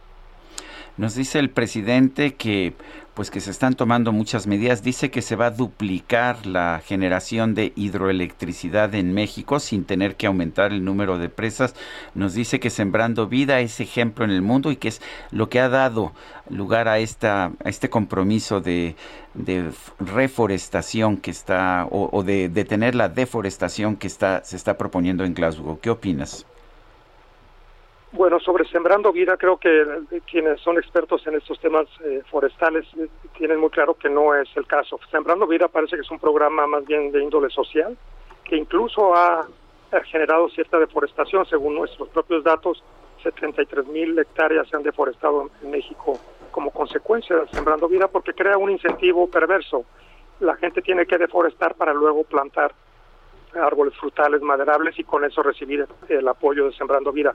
No digo que sea un mal programa en términos de apoyo al campo y a la gente que lo necesita, pero no es realmente un programa para evitar la deforestación o reforestar ni siquiera. Eh, y creo por, por eso que no es realmente el ejemplo. México sí tiene en la Ley General de Cambio Climático una meta de deforestación eh, eh, neta cero, digamos, de, para, para detener la deforestación, una tasa cero de deforestación al 2030 y esa es un poco la que sí eh, realmente se está replicando para otros países, aunque en esa meta pues creo que no hemos avanzado lo suficiente. Respecto a las hidroeléctricas, pues pues es una buena noticia, ojalá que se haga. Ya construir nuevas hidros creo que ya está muy cuestionado por los ambientalistas porque generan muchísimos impactos ambientales, sobre todo a gran escala, ¿no? Mini hidros podría ser una buena opción y repotenciar las que ya tenemos seguro también es una buena opción para volvernos más verdes, eh, pero hay que voltear a ver a otras renovables modernas también, ¿no? Pues yo quiero agradecerte, Andrés Flores, director de Cambio Climático y Energía del World Resources Institute México, el haber conversado con nosotros. Muchas gracias a ustedes y que tengan buen día. Igualmente, Andrés, muchas gracias. El diputado de Morena, Manuel Rodríguez, desmintió ayer en su cuenta de Twitter que la reforma constitucional eléctrica se vaya a discutir en la Cámara de Diputados hasta el próximo 15 de abril del 2022. Manuel Rodríguez González, diputado federal por Morena, ¿cómo estás? Muy buenos días, gracias por platicar con nosotros esta mañana. ¿Cuándo se debe discutir esta reforma? Cuéntanos. Muy buenos días, Guadalupe. Buenos días, Sergio, y a todos los que nos escuchan. Efectivamente, eh, vamos a analizar, discutir y dictaminar la iniciativa de reforma constitucional en materia eléctrica más tardar el 15 de diciembre de este año, es decir, 2021. Vamos a prever también que haya foros de parlamento abierto y también reuniones directas con los dueños de las empresas privadas generadoras de energía eléctrica, tanto nacionales como extranjeras, y si no es con los dueños, puede ser con los directores ejecutivos. A efectos de tener un diálogo franco, abierto, directo con ellos, sin intermediarios, para efectos de ir generando las garantías de esta iniciativa hacia la iniciativa privada en donde el 46% del mercado eléctrico mexicano estará garantizado para participación de empresas privadas. Esto es muy importante decirlo para efectos de conocer lo exhaustivo que pretendemos que sea el análisis y dictaminación en la Cámara de Diputados, en donde este ejercicio lo haremos de manera conjunta la Comisión de Puntos Constitucionales y la de Energía. Eh, pensamos que los foros de Parlamento abierto puedan ser hacia finales de noviembre y eh, una vez concluido todo este ejercicio que acabo de comentar, podremos proceder a dictaminar y a subir al Pleno. Recordarle al auditorio que tratándose de una reforma constitucional, se requiere una mayoría calificada en la votación tanto en la Cámara de Diputados como en la de Senadores, dos terceras partes nosotros como Cámara de Diputados somos la Cámara de Origen, aquí inicia el proceso de conseguirse las dos terceras partes de los votos, pasaría al Senado, eh, de acuerdo a las fechas que acabo de mencionar, seguramente ya será en el siguiente periodo que el Senado eh, tendría que analizar y discutir esta iniciativa, lo cual significa que eso empezaría en febrero de 2022 y posteriormente, una vez aprobada con la mayoría calificada en el Senado, pasaría a los congresos estatales. Y si 17 congresos estatales la aprueban con mayoría simple, tenemos ya concluido el proceso de reforma constitucional. Eh, señor diputado, eh, Rubén Moreira del PRI dice que habría que pasar la discusión hasta después de las elecciones del año que viene. ¿Qué opina? Eh, bueno, pues es la, la opinión eh, respetable de coordinador de un grupo parlamentario, pero eh, nosotros tenemos que cumplir con nuestra función, que es la de legislar. La iniciativa llegó hace poco más de un mes y eh, se estaba esperando la integración de las comisiones, de los grupos de trabajo y ya estamos listos para iniciar, por lo cual no debe de haber retrasos en iniciar con este proceso, aunque tampoco hay prisa, sin embargo, para efectos de dar a conocer los tiempos que tenemos, les acabo de escribir lo que consideramos que eh, debe de ser el calendario y que seguramente así será, considerando que la labor de nosotros es eh, recibir las iniciativas, analizarlas, discutirlas, dictaminarlas y someterlas a aprobación. Nosotros no tenemos una agenda oculta con esto, ha sido abierto al público en general, a, los ciudadanos de este país, para que sepan de qué se trata y persigue un fin técnico en garantizar un sistema eléctrico nacional eficiente, de calidad, confiable, continuo, y por otro lado, poder alcanzar después de un tiempo tarifas eléctricas económicas. Eh, Manuel, ¿todos en Morena están entonces de acuerdo en la discusión en estos tiempos o, o algunos eh, creen que en abril y otros que en diciembre? No, hay total unidad en el grupo parlamentario de que debemos de iniciar ya. Eh, la confusión se generó a raíz precisamente de toda esta descripción que hice de el constituyente permanente que consta de tres etapas y que calculamos que la última etapa quede ya finalmente aprobada para el 15 de abril de 2022. Muy bien, pues muchas gracias por conversar con nosotros esta mañana. Muy buenos días. Con mucho gusto. Saludos a todos. A gracias. Hasta luego. Bueno, pues hay, uh, pues hay algunas discrepancias, ¿no? Acerca de cuándo se debe discutir. Yo soy de los que piensa, Guadalupe, que se debe discutir lo antes posible porque la falta de certidumbre jurídica está costando mucho. Nadie se atreve a invertir en energía en México en estos momentos. El gobierno no lo hace porque no tiene recursos. La Comisión Federal de Electricidad está perdiendo dinero, no lo puede hacer. Pero tampoco lo están haciendo los privados por la amenaza de que si lo hacen, pues les van a quitar aquellas inversiones que pudieran hacer. Me parece importante tener una mayor certeza jurídica. Son las 8 de la mañana, 8 de la mañana con 23 minutos. Allá en Estados Unidos se acaba de anunciar que ha crecido el número de empleos de forma importante. Ha crecido el número de empleos en el mes de octubre. Se crearon 531 mil nuevos empleos y la tasa de desempleo bajó a 4.6%. Es una información que seguramente impulsará los mercados bursátiles esta mañana.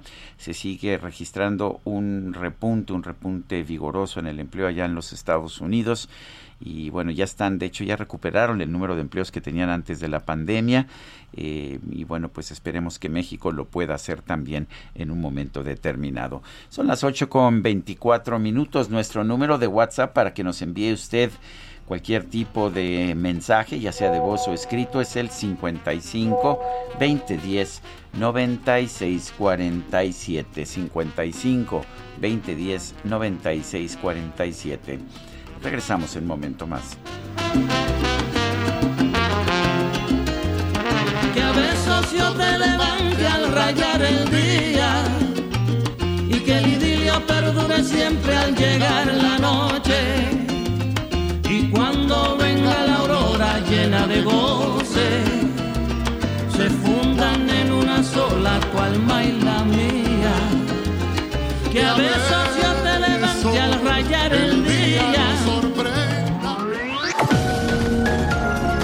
Sergio Sarmiento y Lupita Juárez quieren conocer tu opinión, tus comentarios o simplemente envía un saludo para ser más cálida esta mañana. Envía tus mensajes al WhatsApp 5520 109647.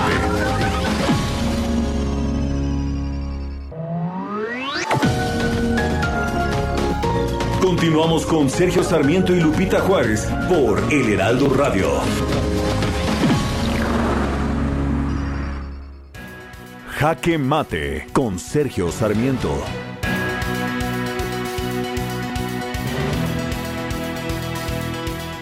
Por supuesto que tenemos que combatir el calentamiento global y tenemos que hacerlo de manera inteligente.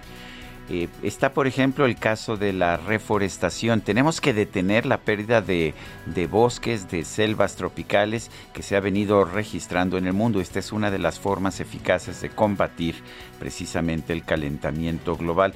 Pero tenemos que hacerlo con programas que funcionen.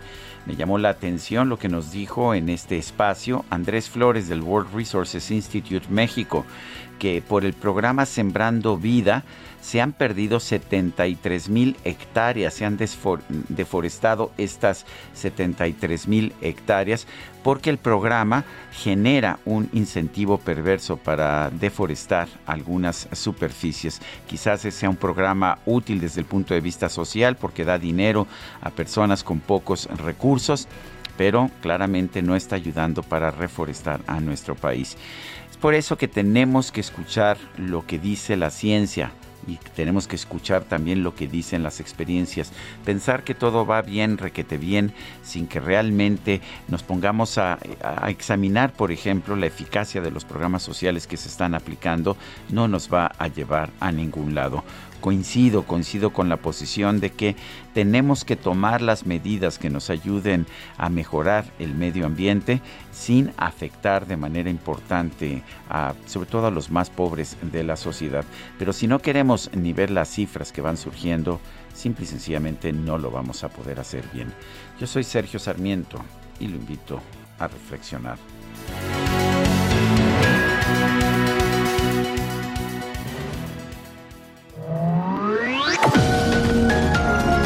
Para Sergio Sarmiento tu opinión es importante.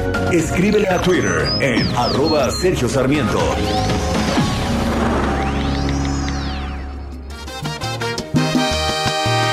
Quedarme a tu lado no me dio buen resultado.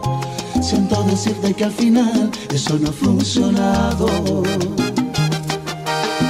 Darte cuenta, quien perdió más de la cuenta fuiste tú, te quedas sin amor si es que sientes su ausencia. Y es que mi corazón, para tanta desilusión, él no fue diseñado.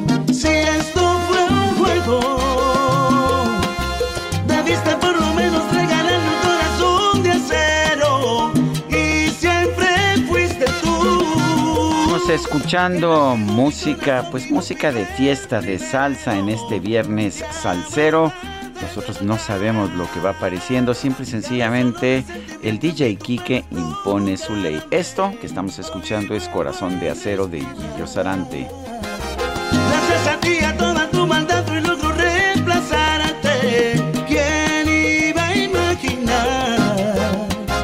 Necesitaba otras caricias para olvidarte.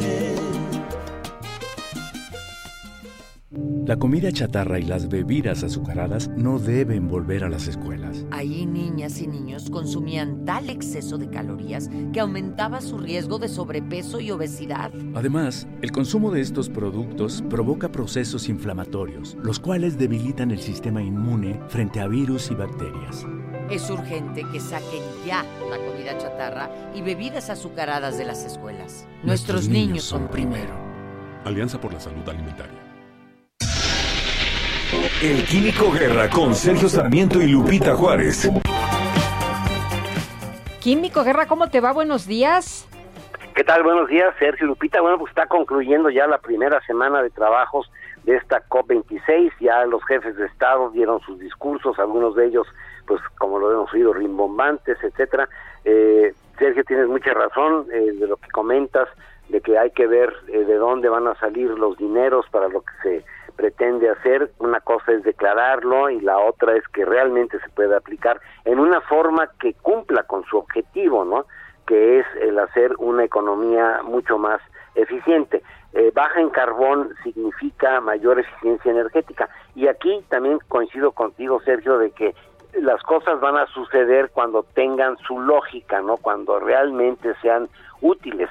Pero hay buenas señales en el horizonte, por ejemplo, el hecho de que el abatimiento en los costos por kilowatt hora de la energía fotovoltaica, que se logró al inicio, concedo eso, eh, con eh, subsidios importantes, actualmente ya ese kilowatt hora le conviene a gobiernos, a las empresas productoras de electricidad, ya sean del gobierno o no, les conviene producir electricidad limpia y más barata. Esa, esa va a ser el detonante que va a llevar a cabo esta gran transformación. Los dineros que se tienen no se van a dar así tal cual como solicitó el canciller Ebrard, ¿verdad? Que le fue a reclamar a los países ricos que, den ese dinero para este poder eh, caminar hacia la transición energética y los donantes pues efectivamente dicen, bueno, espérame, espérame, no te voy a dar el dinero así nada más sabiendo que tienes un récord bastante malo en cuidar el ambiente, tienes un récord bastante malo en la administración de tus finanzas públicas, tienes un récord bastante malo en la eh, el respeto a la democracia y tiendes hacia ser un gobierno autoritario. Entonces, esos dineros no fluyen así nada más, pero sí van a fluir de la cartera de los accionistas de las empresas que tienen que vigilar su eficiencia financiera a través de mejores líneas de producción. Y si se incorpora a la cadena de valor de la producción de energía eléctrica y de energía térmica, en el caso del calor, el vapor, con eh, precios mucho más reducidos, eso es lo que va a causar el gran cambio, la gran transición, de que se tengan eh, sistemas confiables, eh, de energía que sea efectivamente limpia, pero que tenga costos aceptables para lograr esta transición. Ya lo estamos viendo en realidad en algunos de los casos, por ejemplo, en donde eh, a diferencia de los precios del gas, por ejemplo, del petróleo que tienen vaivenes a veces súbitos, hemos visto un incremento en los precios del gas del 350% en lo que va del año, ¿no? Precisamente por las cuestiones de, de abasto, etcétera no sucede lo mismo con la energía fotovoltaica y la eólica, porque a pesar de lo que diga la Comisión Federal de Electricidad, sí son confiables hoy en día, sí tienen sistemas de respaldo bastante robustos y pueden generar electricidad mucho más barata. Así que el gran cambio que se va a dar aquí a partir de Glasgow, Sergio Lupita va a ser, como dijo Sergio correctamente, la economía, ¿no? O sea, si las cosas funcionan y son mejores, más eficientes, más baratas y además protegen el medio ambiente, pues claro que entonces va a iniciarse esta gran revolución. Antes de eso no va a suceder por muy buenas intenciones que se tengan, Sergio Lupita. Muy bien, muchas gracias, Químico. Al contrario, muy buenos días. Buen fin de semana. Gracias. Son las 8 con 38 minutos. El presidente de Morena, Mario Delgado, hizo un llamado a que se realicen movilizaciones masivas en las calles en defensa de la reforma eléctrica del presidente López Obrador. Elia Castillo, adelante. Muy buenos días, Sergio Lupita, los saludo con gusto. Así es, la dirigencia nacional de Morena llamó a la militancia y a los simpatizantes del partido a movilizarse masivamente en las calles en defensa de la reforma eléctrica propuesta por el presidente Andrés Manuel López Obrador. A través de un desplegado, el partido señaló que su tarea es levantar a la nación para defender en las calles la reforma eléctrica. Sostuvo que en los próximos meses la llamada cuarta transformación estará jugándose su futuro en la aprobación de la reforma constitucional propuesta por el titular del Ejecutivo. Esto luego de que la bancada mayoritaria de Morena en la Cámara de Diputados pospuso para el próximo año la discusión y eventual aprobación de la reforma eléctrica que da el, 50, eh, que da el 54% del control en el despacho eléctrico de la Comisión Federal de Electricidad. La dirigencia del partido señaló que es necesario que el pueblo se manifieste en apoyo a la propuesta presidencial. En el desplegado aseguran que la ciudadanía apoya la reforma eléctrica, pero señalan que ese apoyo debe manifestarse en las calles. Textualmente, en alguna de, eh, de estos párrafos del desplegado señalan esto. El debate de la reforma eléctrica no debe quedarse en las cámaras, donde la oposición está sobre representada. La mayoría del pueblo de México está a favor de la iniciativa del presidente, pero es indispensable que ese respaldo se traduzca en movilizaciones masivas. Esta reforma se tiene que aprobar con el voto de Morena y de sus aliados en el Congreso y con el pueblo en las calles. Esto señala este documento. Este es el reporte que les tengo, Sergio y Lupita. Elia Castillo, gracias por esta información. Son las 8 con 40 minutos. Vamos a un resumen de la información más importante. Llegó el Festival del Ahorro Soriana. Aprovecha que la pantalla Samsung de 58 pulgadas 4K está a 12,490 pesos y hasta 18 meses sin intereses. Soriana, la de todos los mexicanos. A noviembre 8, aplican restricciones. Consulta modelo participante. Válido en hiper. Desde Palacio Nacional, el presidente López Obrador denunció que durante los sexenios del periodo neoliberal, el gobierno de México se mostró muy complaciente con las empresas españolas. En el sexenio de Calderón, Repsol y todas españolas, yo no sé por qué, tanta complacencia con los españoles. Me refiero con los de arriba de España, con el poder, porque el pueblo español siempre va a tener todo nuestro respeto, toda nuestra admiración. Es un pueblo trabajador, es un pueblo bueno. Pero los de arriba son como cuando vino Cortés o nos invadieron. Desde que llegaron, se quedaron con el tesoro de Moctezuma bueno, y por otro lado, el presidente aseguró que sí puede hablar sobre la consulta de revocación de mandato, a pesar de que el Tribunal Electoral determinó que no puede hacerlo. Ya este revisé o se hizo la consulta y puedo hablar de lo de la revocación del mandato, nada más sin pedir que voten por mí. Eso sí estaría mal y no es esa mi intención. Yo lo que quiero es que la gente participe, que los ciudadanos tengamos siempre un papel protagónico en la vida pública. Pues yo tengo otros datos, lo que yo vi en el fallo del tribunal era distinto, en fin. Durante la conmemoración del ataque a integrantes de la comunidad Levarón ocurrido en 2019, el activista Adrián Levarón expresó su respaldo a las exigencias de las mujeres buscadoras y de los padres de niños con cáncer nos dimos cuenta que a todos los mexicanos nos duele algo. No hay nadie que no haya sido víctima de un delito. Todos hemos perdido a alguien por la delincuencia. Todos hemos llorado por algo que duele la médula. He conocido a mujeres muy valientes que nunca dejan de buscar. Y aquí me acompañan algunas. Escarban la tierra buscando a sus hijos, a sus hermanos, a sus padres. He visto hombres y mujeres luchando por tener medicamentos para ellos o para sus hijos. Todos ellos han demostrado que son capaces de dar su vida por quienes aman.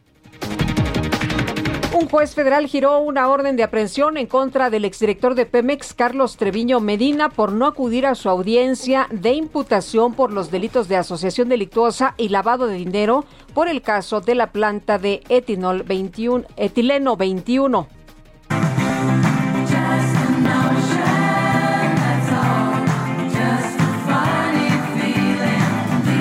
Luego de 40 años de ausencia en los escenarios musicales, este viernes se estrena, Voyage eh, o Voyage, el nuevo álbum de la legendaria banda de pop sueca ABBA. Los integrantes confirmaron que también preparan un concierto en Londres, el cual será revolucionario porque se escucharán sus voces actuales, pero el escenario será ocupado por sus hologramas, los cuales mostrarán el aspecto que tenían en 1979.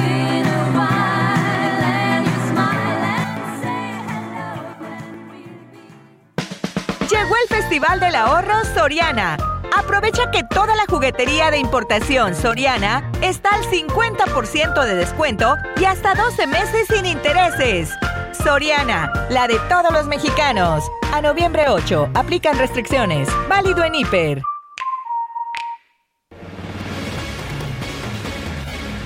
Bueno, ¿y qué pasó ayer allá en la zona de playa de Puerto Morelos en Quintana Roo? La información que se dio a conocer en un primer momento es que hombres armados ingresaron a un hotel generando terror y que pues había dos personas muertas, pero Oscar Montes de Oca, fiscal general del estado de Quintana Roo, está con nosotros esta mañana vía telefónica.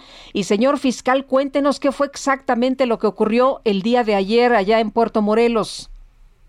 Buenos días. Eh, efectivamente, un grupo de personas eh, atacó a otros dos sujetos que estaban en la zona de playas, eh, los someten, uno de ellos trata de escapar hacia el interior del hotel, ya lesionado, ingresa al mismo y finalmente pierde la vida en él.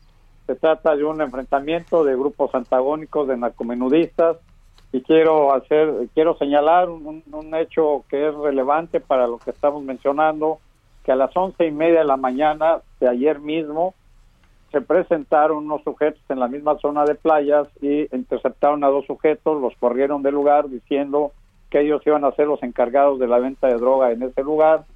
Eh, así lo hacen saber a los vendedores ambulantes y algunos guardias de seguridad de los hoteles. Y en respuesta a ello fue este ingreso de 15 personas que interceptan a los que dejaron a la venta de droga ahí y que ahora ya eh, perdieron la vida, como lo hemos venido mencionando. ¿Están identificadas estos, estos grupos que tuvieron el enfrentamiento, los que llegaron y los que, bueno, los que llegaron en la lancha o en las lanchas y los que querían desplazarlos en la venta de drogas en ese lugar? Bueno, hago una presión, ellos llegaron por tierra y efectivamente su retiro del lugar, su extracción fue por agua. Eso. Por, por mar eh, sí están identificados, tenemos ahí la presencia del Cártel del Pacífico, el cual ha tenido decisiones y ellos mismos son los que están peleando esos espacios para la venta de drogas. Eh, señor fiscal, eh, tengo entendido que hay una persona lesionada, uno de los turistas. Eh, ¿Tiene información de cómo está en este momento? Sí, efectivamente, tenemos una persona lesionada. Eh, no está en riesgo su vida, no es de gravedad, sin embargo, lo reportan estable eh, sí fue por una lesión de arma de fuego, pero no hemos corroborado su identidad debido a que todavía no ha sido posible entrevistarlo por recomendación médica y tenemos que esperar la autorización del hospital eh, para efecto de poder recabar mayor información y saber en realidad quién es él.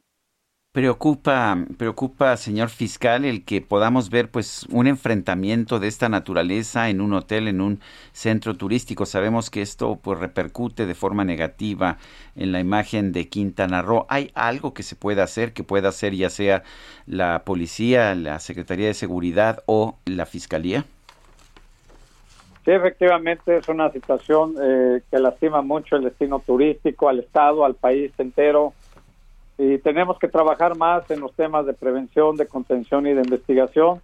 Es muy importante señalar que dentro del grupo de coordinación estatal para la reconstrucción de la paz y la seguridad de Quintana Roo, que está conformado por las tres zonas de gobierno, hemos realizado múltiples operativos eh, permanentes y progresivos en varias playas del estado y ese es un factor que también eh, eh, hace que, que, que estas personas migren a otros lugares y quieran recuperar o apoderarse de algunos espacios.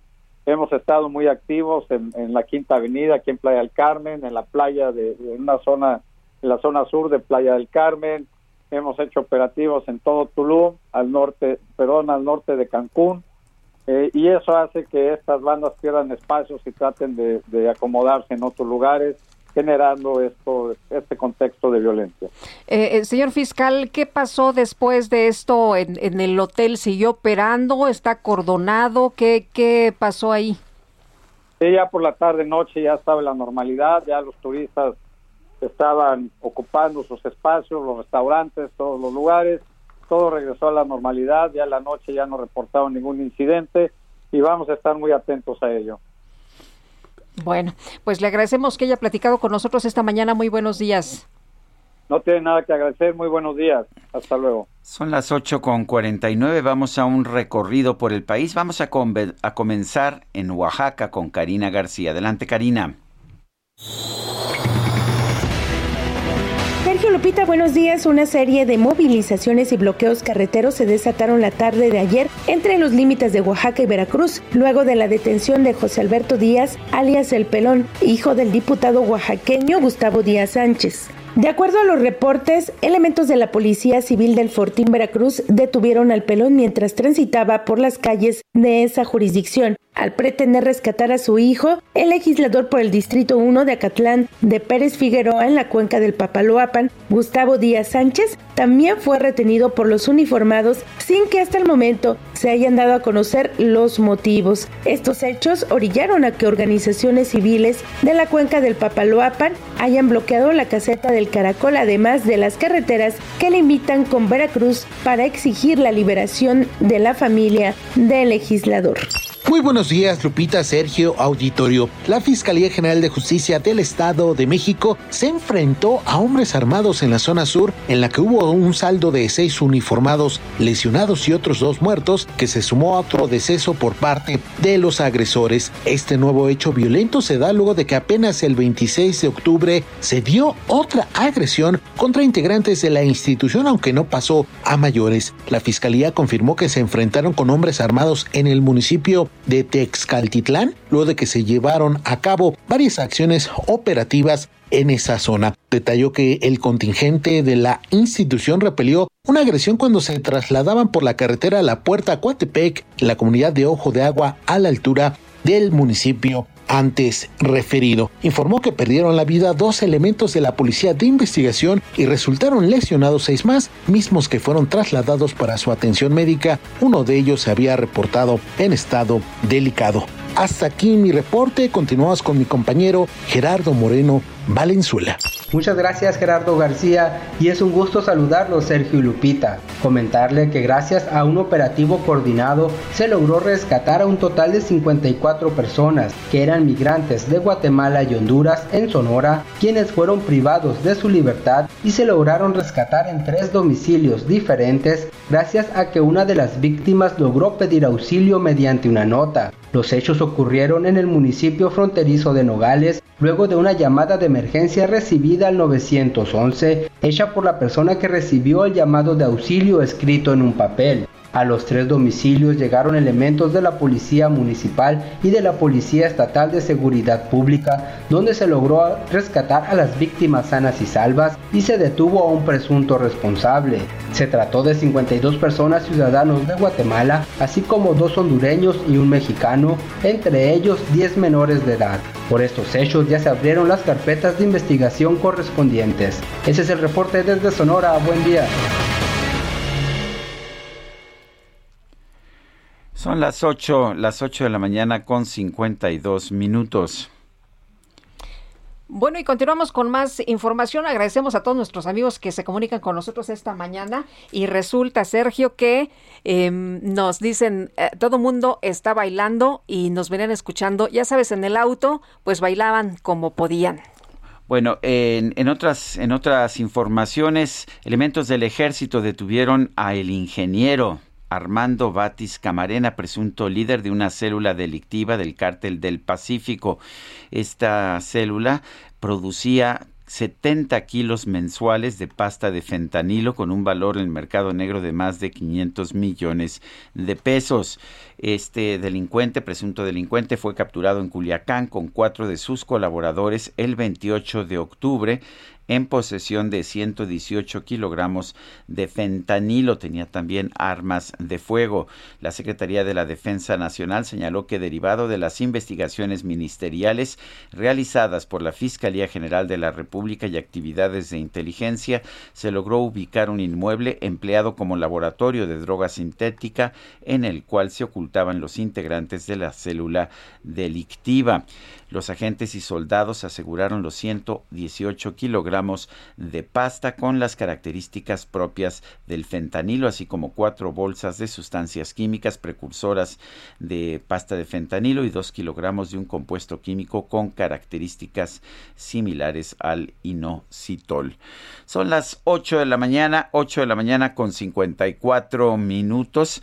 Quiero recordarle nuestro, nuestro número para que nos mande usted mensajes de WhatsApp es el 55 2010 96 47. En Twitter estamos en arroba Sergio Lupita. Le recomiendo también arroba Heraldo de México para toda la información todo el día. Regresamos. Me tengo que ir.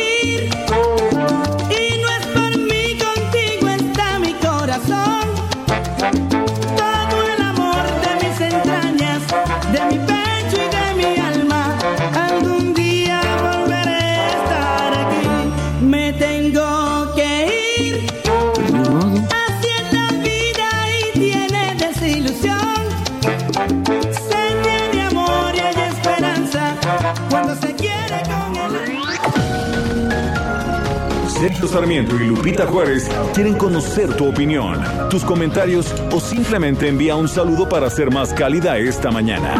Envía tus mensajes al WhatsApp 5520 109647.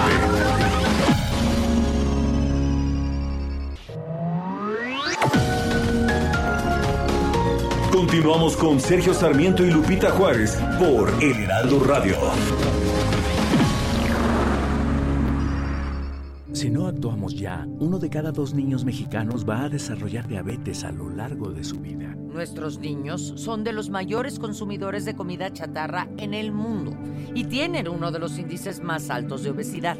Como mamás y papás, es imposible competir con la comida chatarra en las escuelas y con su publicidad multimillonaria. Saquen ya la comida chatarra de las escuelas y prohíban su publicidad a la infancia. Nuestros niños son primero. Alianza por la Salud Alimentaria. Amiga, déjame decirte todo lo que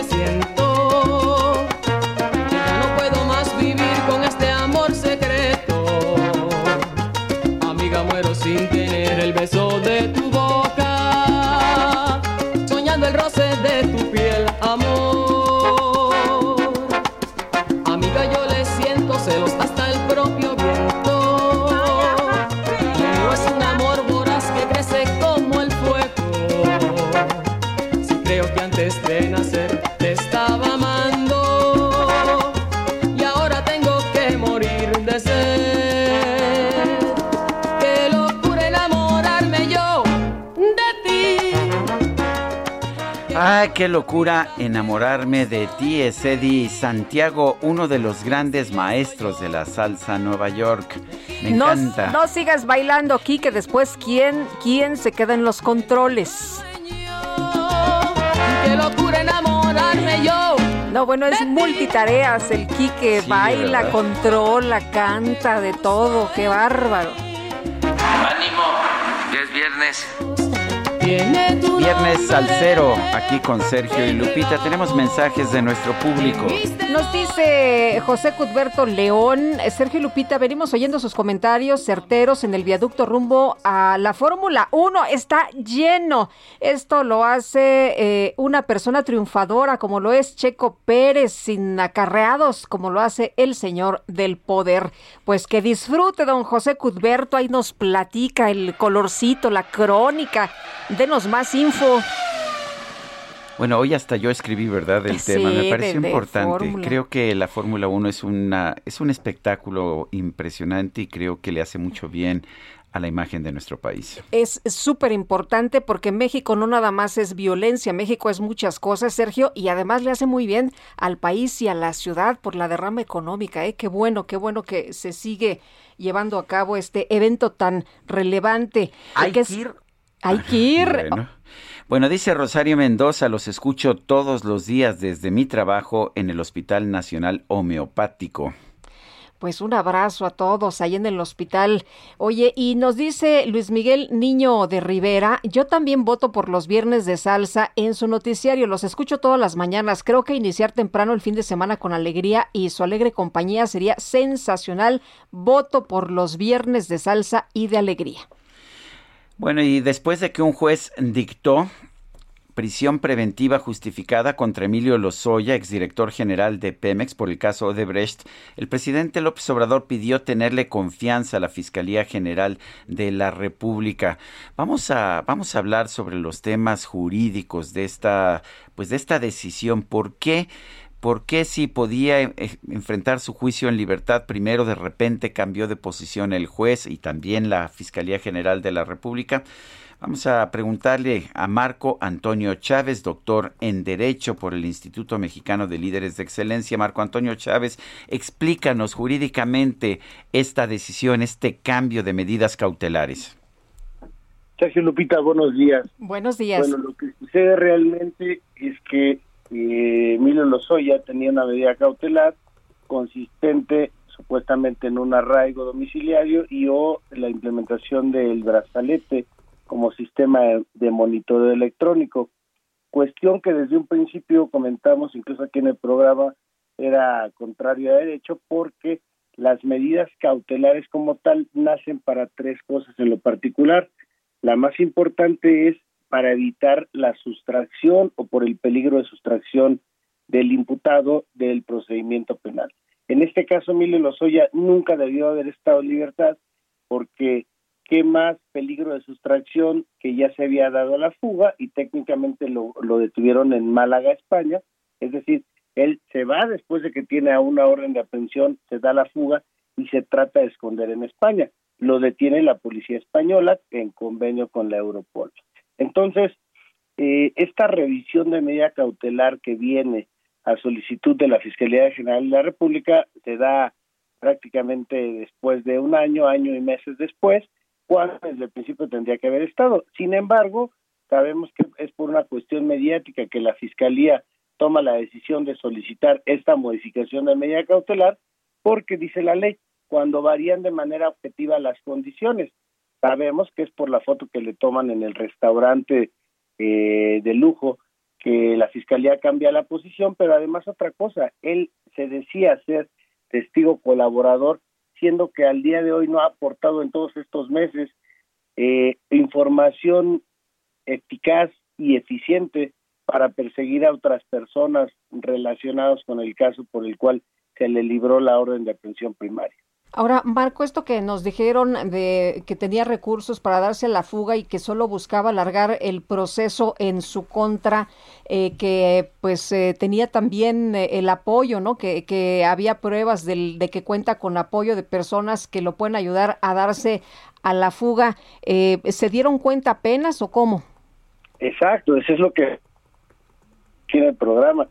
Él tuvo un trato diferenciado y privilegiado porque desde que bajó el avión nunca había pisado un centro penitenciario, por ejemplo, a diferencia de Rosario Robles, en que se aplicó todo el rigor de la ley y un poco más, en el caso de él, al volverse el testigo favorito de este régimen, eh, ni siquiera pisa la cárcel, va a un hospital particular por una serie de supuestas dolencias y entonces eh, todo es a raíz de que la periodista muy valiente Lourdes Mendoza le tomó una foto porque él inclusive no había comparecido a una audiencia regular con el pretexto de que tenía arraigo domiciliario. Pero, pero había promesa de pruebas, no había promesa de información. De hecho, eh, había entregado, eh, tengo entendido, eh, alguna información a la fiscalía, ¿no?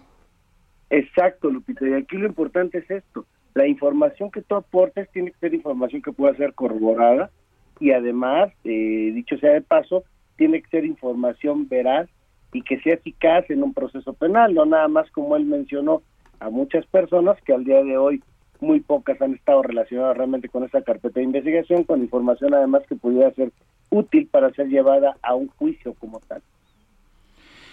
Eh, Marco Antonio, el, uh, ¿se, va que, ¿se va a quedar ahora en la cárcel indefinidamente hasta que concluya este juicio? Porque tengo entendido que este juicio puede ser muy complicado y durar varios años. ¿No es injusto castigar a alguien antes de que se le declare culpable?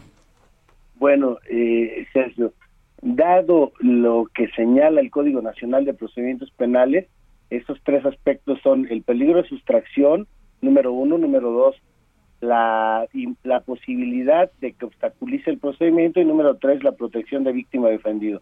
Ahora, no se me hace injusto desde el punto de vista de la naturaleza de los delitos, en el entendido de que se sigue privilegiando la presunción de inocencia, será tratado como inocente en tanto un juez competente, eh, tribunal de enjuiciamiento, le dicte una sentencia definitiva. Por lo pronto, sigue privilegiándose la presunción de inocencia, tiene el derecho a ofrecer pruebas, e inclusive el abogado que lo llevó a la audiencia, señaló que va a apelar esta decisión, la cual es apelable, las medidas cautelares son apelables y en cualquier momento si hubiera una variación de condiciones objetivas se puede solicitar una revisión de medida cautelar aunque yo soy eh, perfectamente creyente de que la medida cautelar de prisión preventiva justificada en este caso sí atiende a los criterios de proporcionalidad, idoneidad y necesidad. Bueno, pues muchas gracias Marco Antonio Chávez, doctor en Derecho, por conversar con nosotros. Siempre a sus órdenes. Buenos días. Gracias, buenos días. Sí, el Grupo Plural del Senado solicitó la comparecencia del fiscal eh, general de la República para que explique quién en la presidencia ayudó al exdirector de Pemex a no presentarse ante un juez. Misael Zavala, nos tienes toda la información. Adelante. Buenos días, Lupita. Buenos días, Sergio. Efectivamente, Lupita, el vocero del Grupo Plural, el senador Germán Martínez Cázares, manifestó al inicio de la sesión ordinaria de ayer que la defensa de Emilio Lozoya dejó ver que hay una colaboración directa desde la presidencia de la República con el exdirector de Pemex. En este sentido, exigió la comparecencia en el Senado del fiscal general de la República, Alejandro Gertz Manero, para que explique la intromisión de la presidencia de la República en el caso de Emilio Lozoya, investigado eh, pues por sobornos y cohechos por la empresa Odebrecht. El legislador leyó la postura que el miércoles dio a conocer la defensa del exdirector de Pemex, en la que indican que mantiene su firme colaboración con la Fiscalía General de la República, pero también se menciona que se mantiene colaboración con la Presidencia de la República. Martínez Cázares lanzó varios cuestionamientos. ¿Quién en Palacio Nacional le ayuda a Emilio Lozoya? ¿Quién tiene una colaboración directa desde Palacio Nacional y quien le ayudó en estos meses a Emilio Lozoya para que no haya pisado prisión durante este tiempo. En este sentido, Cázares afirmó que debe comparecer el fiscal general para que aclare quién en la presidencia de la República le ayuda a Emilio Lozoya y eh, pues para que pase cómodos meses en su casa y que hasta ahora pues haya pisado prisión el Grupo Plural solicitó que se tramite su solicitud de comparecencia de la Fiscalía General de la República ante la Cámara Alta, esto debido a que desde hace varias semanas el grupo de reciente creación pidió que Gertz Manero explique por qué la dilación en el caso de Brecht en México y también en el tema de Emilio Lozoya ha acusado pues eh, de recibir sobornos de esta empresa brasileña. Hasta aquí la información, Sergio Lupita. Gracias, Misael. Buenos días. Buenos días. Y vamos con Israel Lorenzana. Adelante, Israel. Muchísimas gracias. Gracias, Sergio. Pues fíjate que tenemos movilización de los servicios de emergencia por el choque de una unidad del Metrobús, la cual, bueno, pues el conductor señala que perdió el control y se sube al camellón central impactándose contra un árbol. Esto ocurre aquí en la avenida Francisco Morazán, al cruce con la calle 1505 en la colonia San Juan de Aragón de la alcaldía Gustavo Amadero. El saldo, 12 personas lesionadas, los bomberos todavía están trabajando para retirar las ramas y por supuesto elementos de la Secretaría de Seguridad Ciudadana van a retirar la unidad con grúas, las cuales ya han llegado a este punto. A nuestros amigos automovilistas hay que recomendarles por supuesto manejar con mucho cuidado o bien utilizar talismán como una buena alternativa, la cual aunque distante puede ser una buena opción, Gran Canal o por supuesto la Avenida Central Carlos Jan González. Sergio Lupita, la información que les tengo. Gracias Israel. Hasta luego. Los domis de choque revelan el daño que puedes sufrir al chocar en un auto. Reciben impacto tras impacto para evaluar qué autos nos protegen mejor. Solo los domis resisten choques. Tu familia no. ¿Sabías que en México se vendieron más de un millón y medio de autos de baja seguridad entre 2015 y 2020? Con autos más seguros y mejor información para los consumidores, se evitarían más de 5.000 muertes cada año. Exijamos autos más seguros para México. Infórmate en www.quetanseguroestuauto.org. La micro deportiva. Cuidado, cuidado. El siguiente espacio viene acompañado de salsa.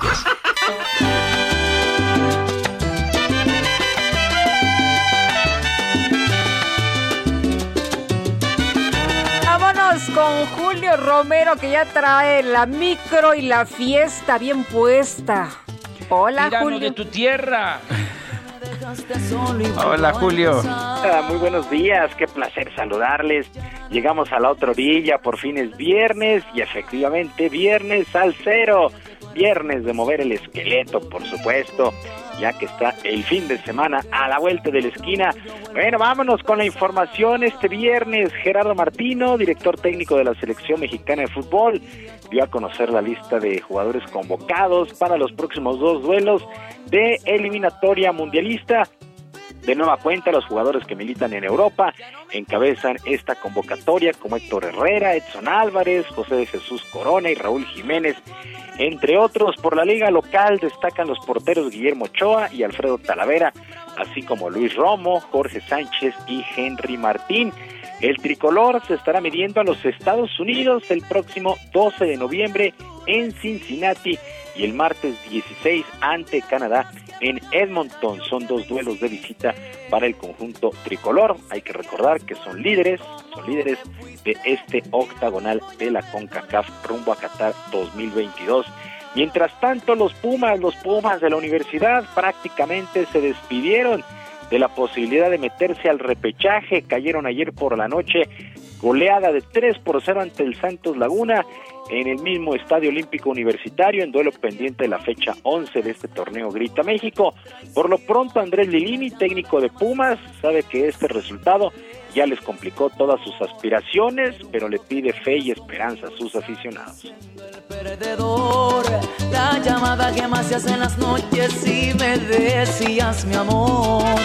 Era un juego que tenías conmigo y salí siendo el perdedor. Ya, no me importan tus caricias ni tu y nos vamos eh, muy mal ante algo que era un partido que sinceramente nunca se me pasó por la cabeza de esta manera, desde la planificación y, y argumentar cosas desde lo futbolístico con una derrota 3 a 0 en casa es, es muy complicado. Tenemos que recuperarnos porque viene un último partido el domingo que tenemos que ganar, no depende de nosotros, necesitamos la combinación de, de- bueno, juegan tres equipos que están ahí a un punto y dos de nosotros, entonces, pero más allá de eso nosotros tenemos que ganar el partido. Yo no sé si tú, no sé si yo seguiremos siendo como hoy, no sé si Pumas se enfrentará el domingo a la máquina celeste de Cruz Azul, obligado a la victoria y la combinación de resultados, situación que ya se ve muy complicada para Pumas.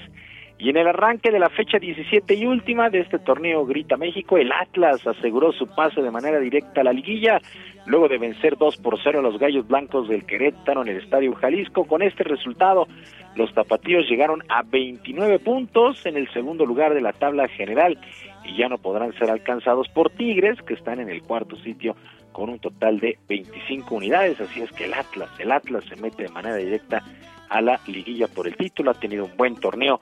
Para el día de hoy a las 7 Puebla estará enfrentando a Toluca y a las 9 Mazatlán contra Chivas. Para el día de mañana, para el día de mañana León contra Necaxa, América estará enfrentando a Monterrey. Tigres contra Juárez y Cholos contra Pachuca. El domingo, este duelo de Pumas contra Cruz Azul y Santos contra el San Luis. La actividad de la jornada 17 y última en el torneo Grita México. Se acaba la campaña regular en el balompié local. Mientras tanto, arrancó la semana 9 en el fútbol americano de la NFL y los Potros de Indianápolis hicieron válidos los pronósticos y vencieron 45 a 30 a los Jets de Nueva York. Con este resultado, los Jets pues siguen de capa caída, dos victorias por seis descalabros.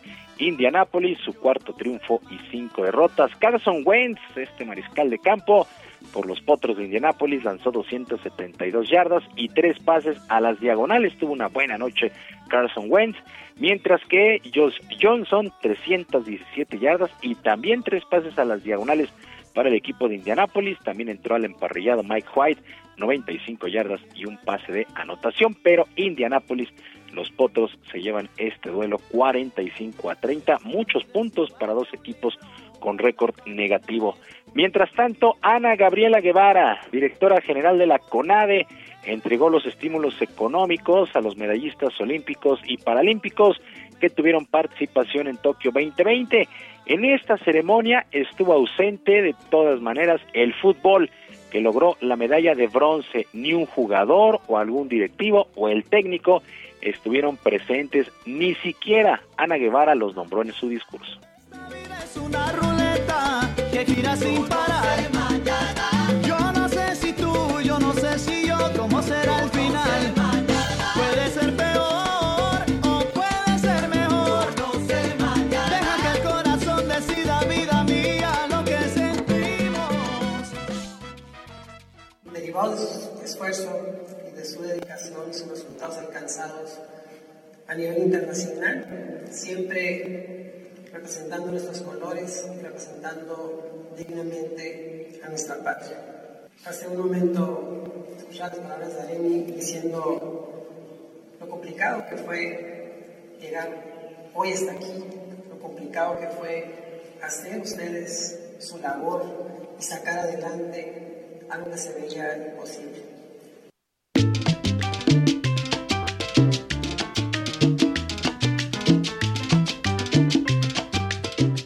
En esta ceremonia destacaron la alterista Aremi Fuentes, los arqueros Alejandra Valencia y Luis Álvarez y las clavadistas Gaby Agúndez y Alejandra Orozco, ganadores de preseas de bronce.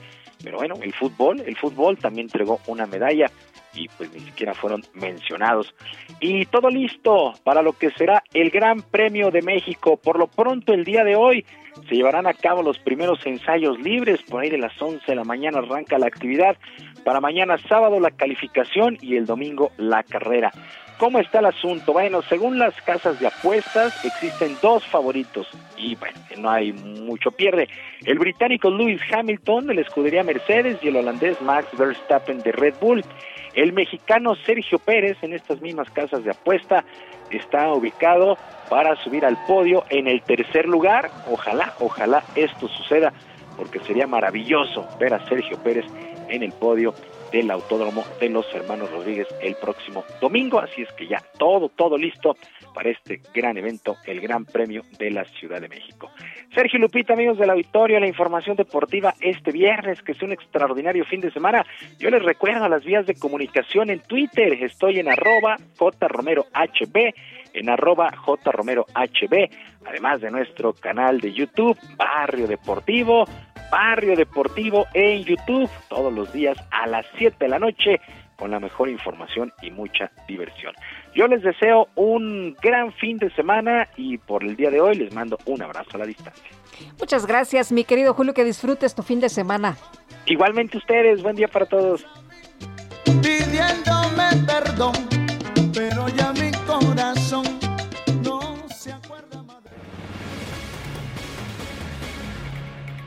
La Fiscalía General de Justicia de la Ciudad de México investigará el incendio que se registró ayer en el mercado de Sonora. Jorge Almaquio, adelante.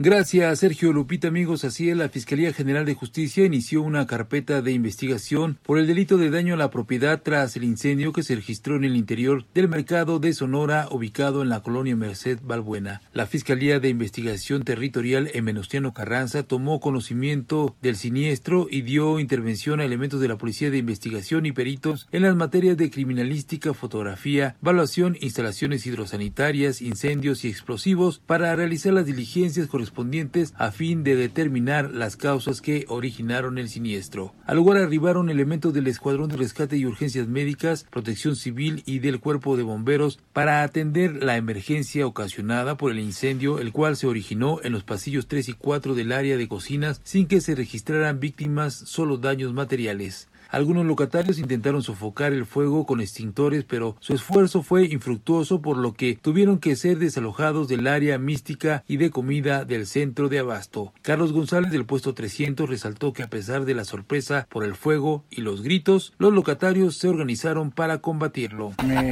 empiezan, a, empiezan a, gritar, no, no, no sé qué, te, eh, vi a gente correr, mira, quién sabe qué pasó, deja ver, están atracando están, no, no, pues era el incendio. Y ya sabes, o sea, todos los compañeros agarrar el extinguidor y estar a tratar de sofocar el, el incendio, pero más sin en cambio pues no se pudo, ¿no? Al lugar llegó el heroico cuerpo de bomberos que se encuentra en la esquina de anillo de circunvalación, elementos de la Secretaría de Seguridad Ciudadana y la secretaria de Gestión Integral de Riesgos, Miriam Ursúa, quien supervisó los trabajos. Al mediodía, el director del cuerpo de bomberos, Juan Manuel Pérez Cova, reportó que el siniestro había sido sofocado al 100% sin lesionados ni pérdidas humanas. Fueron en total 10 locales que resultaron dañados cercanos al área de mística y venta de animales en la que también se dio la movilización. Sergio Lupita, amigos, el reporte que les tengo. Buen día. Jorge Almaquio, muchas gracias. Son las 9 de la mañana con 24 minutos, 9 con 24. Vamos a una pausa y regresamos.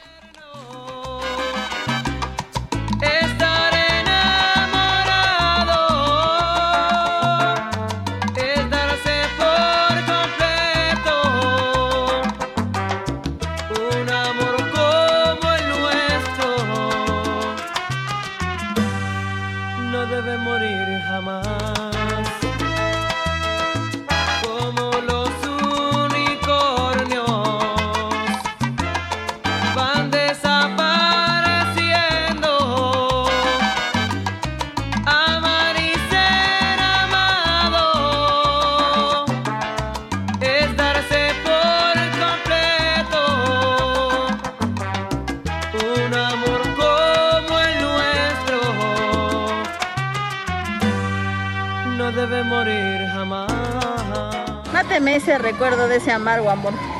Ah. Sergio Sarmiento y Lupita Juárez quieren conocer tu opinión, tus comentarios o simplemente envía un saludo para ser más cálida esta mañana. Envía tus mensajes al WhatsApp 5520 109647.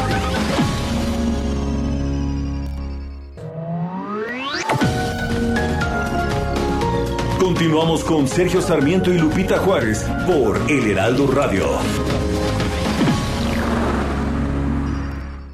Existen lugares y productos en los que no puedes confiar. Por eso, lleva tu Mercedes-Benz a nuestros talleres certificados. No importa el año modelo, nuestros expertos brindarán el mejor servicio con herramientas certificadas y piezas originales. Confía en tu instinto. Confía en lo mejor. Talleres certificados y piezas originales Mercedes-Benz. Seducirme muy despacio y no reparo de todo lo que en el acto te haré. Procura caminarme ya como la del mar y te aseguro que me hundo para siempre en tu rodar.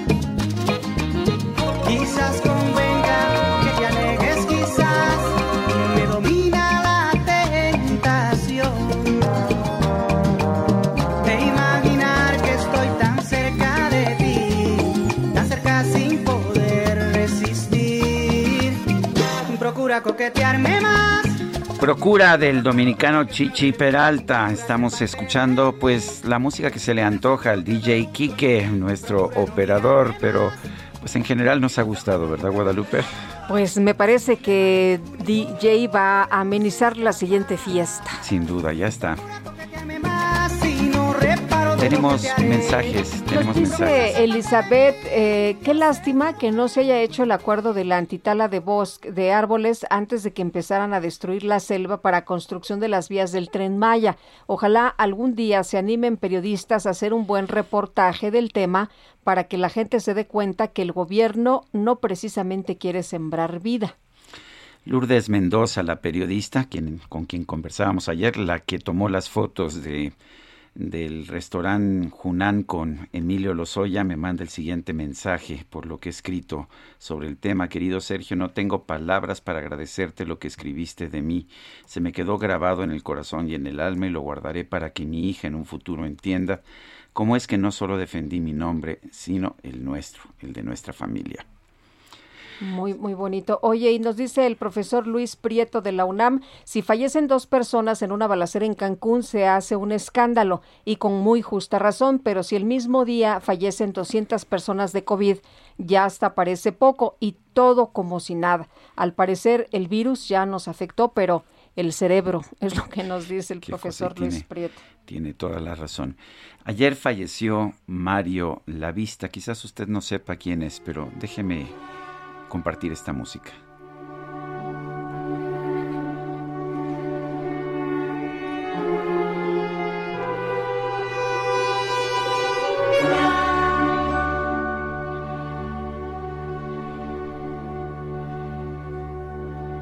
Sé que no es uno de esos nombres que todo el mundo conozca, pero Mario Lavista fue uno de los mayores compositores mexicanos de toda la historia, un continuador de pues de la escuela de música clásica contemporánea que iniciaron allá en el siglo XIX maestros como Carlos Chávez o como Silvestre Revueltas.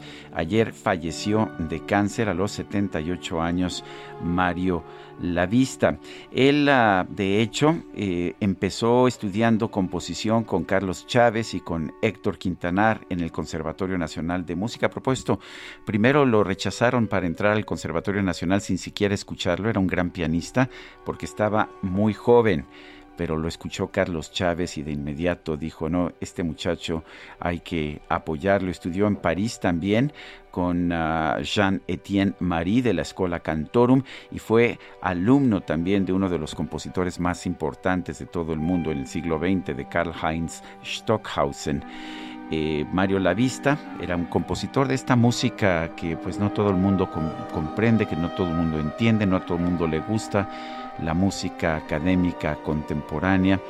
Es considerado uno de los mejores compositores de toda la historia de México. Fue miembro del Colegio Nacional desde 1998. Mario Lavista y sé que es nuestro viernes al cero, pero dediquémosle unos segundos a escuchar a este gran compositor mexicano, Mario Lavista, quien falleció ayer de cáncer.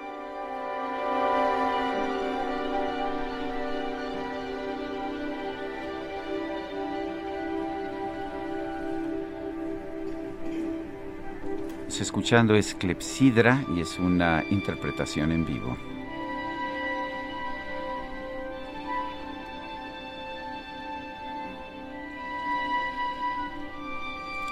Son las 9 de la mañana con 35 minutos.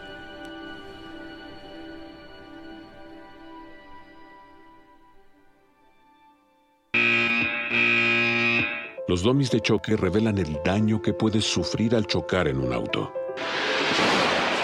Reciben impacto tras impacto para evaluar qué autos nos protegen mejor. Solo los domis resisten choques. Tu familia no. ¿Sabías que en México se vendieron más de un millón y medio de autos de baja seguridad entre 2015 y 2020? Con autos más seguros y mejor información para los consumidores, se evitarían más de 5.000 muertes cada año. Exijamos autos más seguros para México. Infórmate en www.quetanseguroestuauto.org.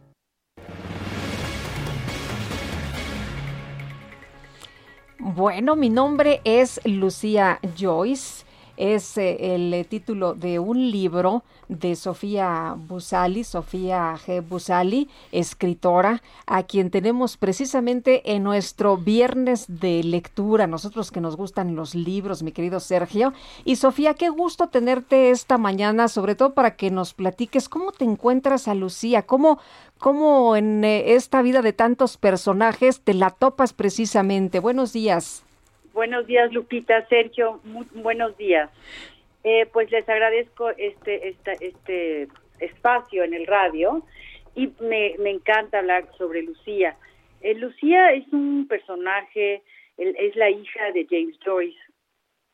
Y cuando yo estudié un curso con Miguel Cosío Woodward sobre el Ulises, me topé con este personaje. Eh, y bueno, desde el principio me llamó la atención saber que Lucía Joyce era bailarina profesional en su vida, que era una mujer rebelde, que era una mujer libre y que de pronto este, fue internada en un hospital psiquiátrico por diferentes crisis que tiene cuando le prohíben, después de que le prohíben bailar.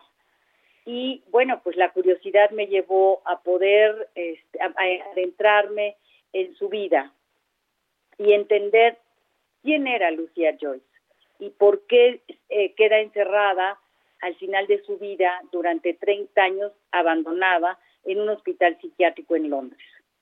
Presentas, eh, presentas esto como, como una novela. ¿Por qué el formato de novela? Y sé que has escrito pues sobre Leonora Carrington también como eh, en formato de novela y sobre pues otros artistas, pero ¿por qué el formato de novela? Eh, Sergio, el formato para, mí es de novela es, es interesante porque te puedes adentrar en el alma del personaje.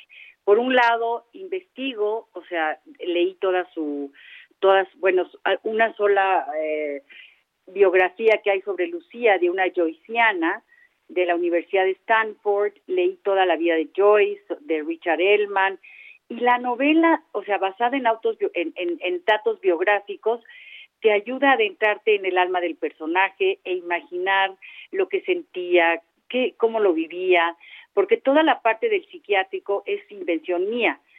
Y, y fue una y el diario, porque hay un diario dentro de la novela, el diario me ayudó a poder pensar o imaginar lo que Lucía estaba sintiendo dentro del hospital psiquiátrico abandonado.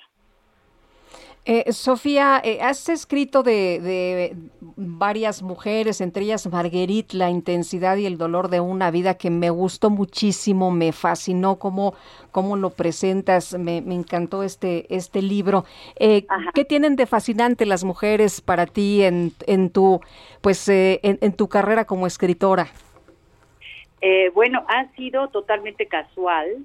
El de Leonora, por ejemplo, bueno, yo trabajaba en el Museo de Arte Moderno y bueno, conviví con su arte, con, su, con sus obras muchos años y la conocía, conocía su vida y bueno, se me hacía un personaje que tenía una vida muy interesante, sobre todo por el proceso de vida que ella había llevado durante las guerras. Y en el caso de Marguerite Duras me sucedió un poco lo mismo, era una de mis escritoras preferidas y también con una vida y una infancia muy difícil, y en el caso de ellas dos, de Leonora y de Margarita, ellas salen adelante, ¿no? A través del arte.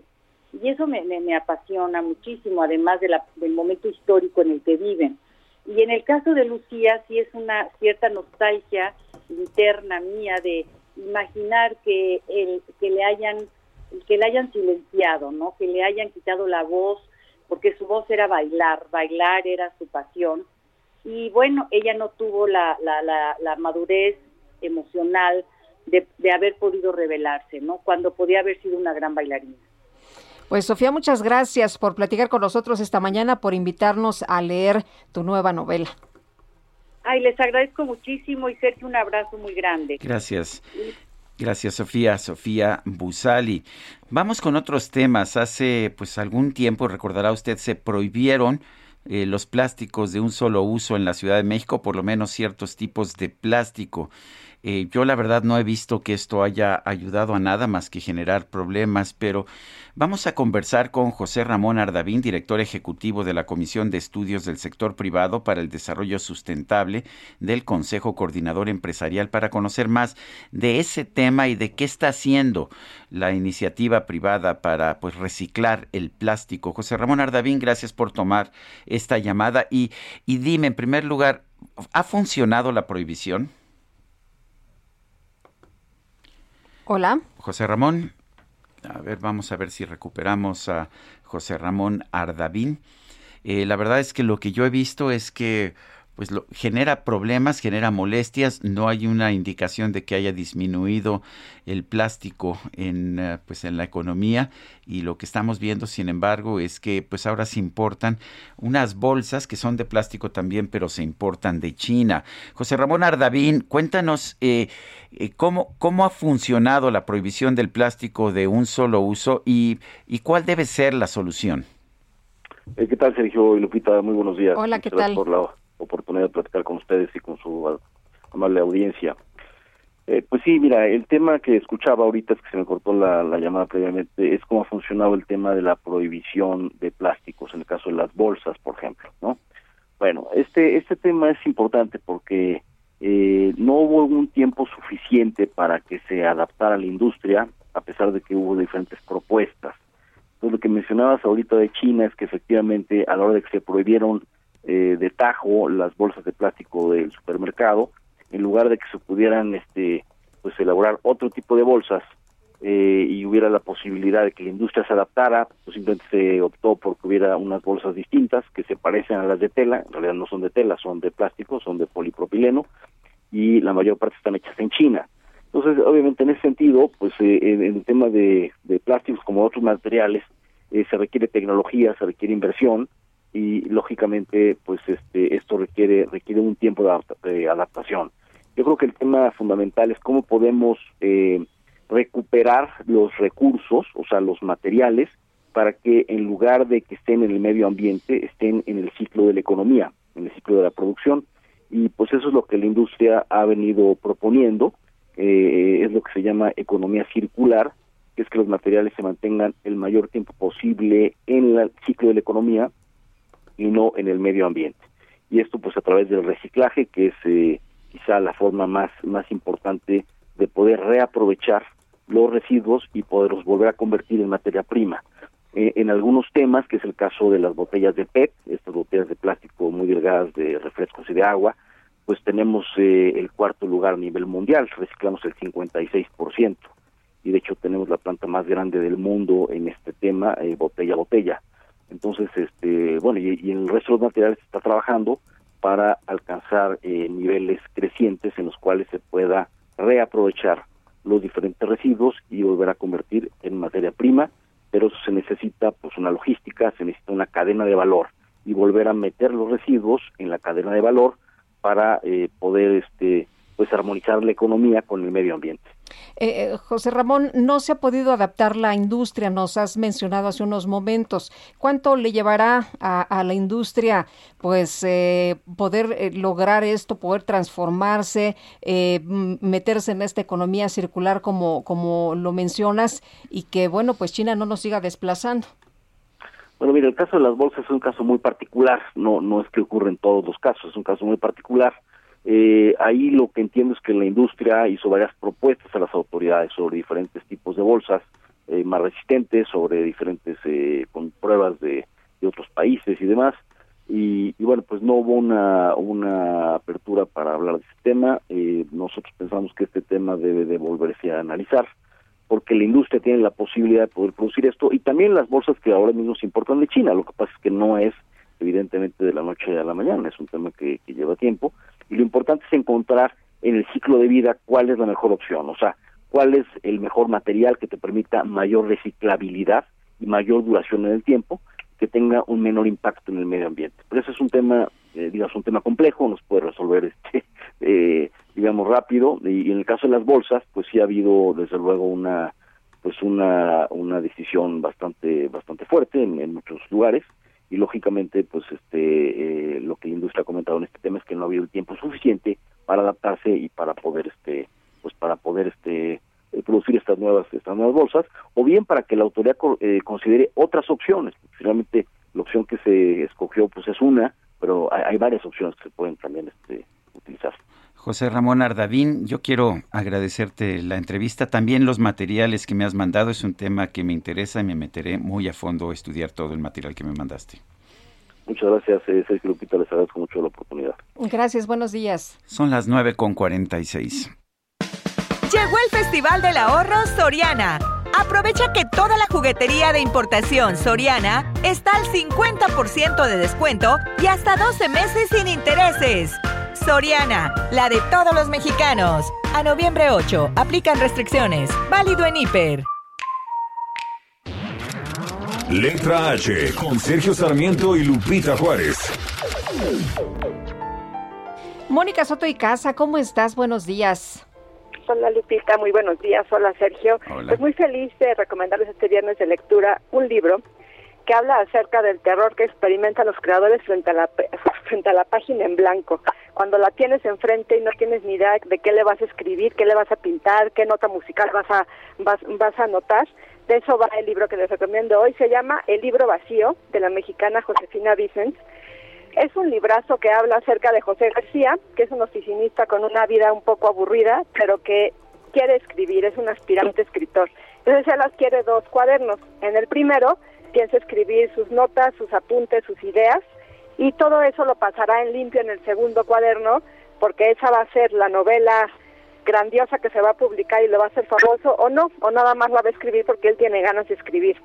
Lo que José no puede controlar y no puede saber es que llegará una gran falta de ideas, o más bien tantas ideas que vienen en su a su cabeza que lo hacen dudar acerca de poder escribir una historia que valga la pena que la gente lea. Entonces, gracias a eso, pues el segundo cuaderno permanece vacío. El libro vacío es una burla filosófica a los miedos, a las reservas, a ese asunto de, tomarse tan en serio en la vida y pues al tiempo que se pierde entre esperas a mejores oportunidades o mejores momentos para hacer las cosas.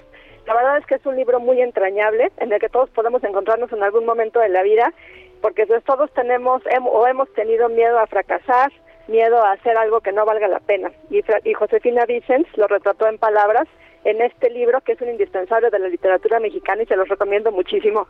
Se llama El libro vacío de Josefina Vicens y de verdad sé que les va a encantar. ¿Cómo ven, Sergio y Lupita? Muy bien, pues Tom- tomo nota. tomamos nota esta Ya, mañana. ya terminé de leer tu recomendación de Inmaculada de Juan García Ponce, me encantó. Verdad que es una belleza absoluta. Claro que sí. Gracias, Qué bueno. Mónica. Que tengan un hermoso fin de semana. Gracias, igualmente Mónica Soto y Casa. Son las 9 con 49 minutos. Ya se nos acabó el tiempo. Vamos rápido a un resumen con lo más importante de esta mañana. El presidente López Obrador afirmó hoy que la Comisión Federal de Electricidad estuvo a punto de quebrar debido a una actitud individualista de los empresarios del país. Lo que hizo Iberdrola y Claudio X González y el señor Fernández de los Oxos y los de Bimbo, ¿qué? ¿Es eh, negocio legal o fue tráfico de influencia? Claro que fue tráfico de influencia y les debería dar vergüenza y deberían de estar arrepentidos y ayudando a que saquemos adelante a la industria eléctrica nacional, porque con sus decisiones, pensando de manera individualista, egoísta, solo con el afán de lucro, estuvieron a punto de quebrar la Comisión Federal de Electricidad. Lo curioso es que la comisión tenía utilidades hasta pues hasta el año pasado, si no mal recuerdo. O sea, en el gobierno de... de los de neoliberales los tenía utilidades y ahora y ahora tiene en este gobierno de presidente Andrés Manuel López Obrador, pues ya no es la empresa de clase mundial. Bueno, la titular de la Secretaría del Trabajo, Luisa María Alcalde, anunció que el próximo 31 de enero se va a realizar la elección del nuevo secretario general del Sindicato de Trabajadores Petroleros de la República Mexicana. Esto será a través de una plataforma digital. Andrés Flores, director de Cambio Climático y Energía del World Resources Institute México, denunció aquí en este espacio que el programa Sem- Sembrando Vida ha provocado la deforestación de 73 mil hectáreas. Incluso ha generado cierta deforestación, según nuestros propios datos, 73 mil hectáreas se han deforestado en México como consecuencia de Sembrando Vida porque crea un incentivo perverso. La gente tiene que deforestar para luego plantar árboles frutales maderables y con eso recibir el apoyo de Sembrando Vida. No digo que sea un mal programa en términos de apoyo al campo y a la gente que lo necesita, pero no es realmente un programa para evitar la deforestación o reforestar ni siquiera. Bueno, y el fiscal general de Quintana Roo, Montes de Oca, afirmó en este micrófono que la balacera que dejó dos personas muertas en el municipio de Puerto Morelos fue provocada por una disputa entre grupos criminales. Eh, sí están identificados, tenemos ahí la presencia del Cártel del Pacífico, el cual ha tenido decisiones y ellos mismos son los que están peleando esos espacios para la venta de drogas. El Metro de la Ciudad de México informó que los días 6 y 7 de noviembre va a comenzar sus operaciones una hora antes de lo habitual por el Gran Premio de México de Fórmula 1. Y la farmacéutica estadounidense Pfizer informó que de acuerdo con un nuevo ensayo clínico, su píldora para tratar el COVID-19 logró reducir 89% el riesgo de hospitalización por la enfermedad. La Corte Interamericana de Derechos Humanos ordenó al gobierno de Nicaragua que libere a 14 políticos opositores detenidos a unos días de las elecciones presidenciales en el país. El 7 de noviembre son las elecciones, este domingo, y la Unión Europea advirtió que va a haber graves consecuencias si el gobierno de Reino Unido intenta suspender el acuerdo sobre Irlanda del Norte. Vamos a aprendernos el abecedario en inglés. Abecedario Bueno, pues ah, se ha dado a conocer el caso de un joven de Sumatra que tiene un nombre pues peculiar, es un nombre formado por las primeras 11 letras del alfabeto inglés. Este muchacho se llama ABCDEF, G-H-I-J-K, Suzu, Suzu es el apellido. Bueno, este chico dice que su padre eligió este nombre porque es un gran fanático de los crucigramas. Afirmó que de niño se avergonzaba, pero ahora le gusta su nombre y hasta sus amigos se refieren a él como ADEF. Difícil. ¿Por qué no me ayudan ustedes, amiguitos? Ay, esos padres. Sí, ¿verdad? Se nos acabó el tiempo, Guadalupe, Pues, en este viernes al cero, viernes de lectura y viernes Sí. de gran premio. ¿Cómo la ves? No, padrísimo, todo se juntó. Yo les quiero recomendar Tongolele no sabía bailar de Sergio Ramírez para este fin de semana de elecciones allá en Nicaragua.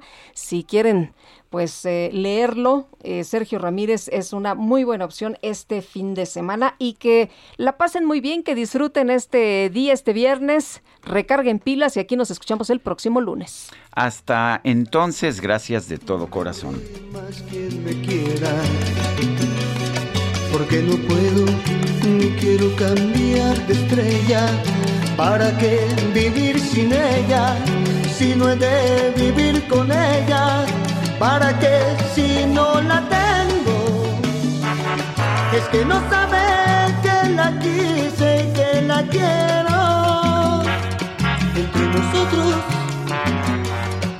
Nunca habrá algo que al fin lo borre todo. ¿Dónde está el fuego? Esta llama de pasión que en otro tiempo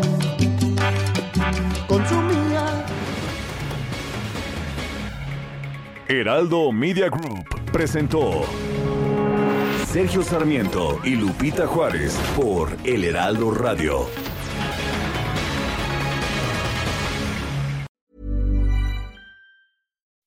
When you make decisions for your company, you look for the no brainers. If you have a lot of mailing to do, stamps.com is the ultimate no brainer. Use the stamps.com mobile app to mail everything you need to keep your business running with up to 89% off USPS and UPS. Make the same no brainer decision as over 1 million other businesses with stamps.com. Use code PROGRAM for a special offer. That's stamps.com code PROGRAM.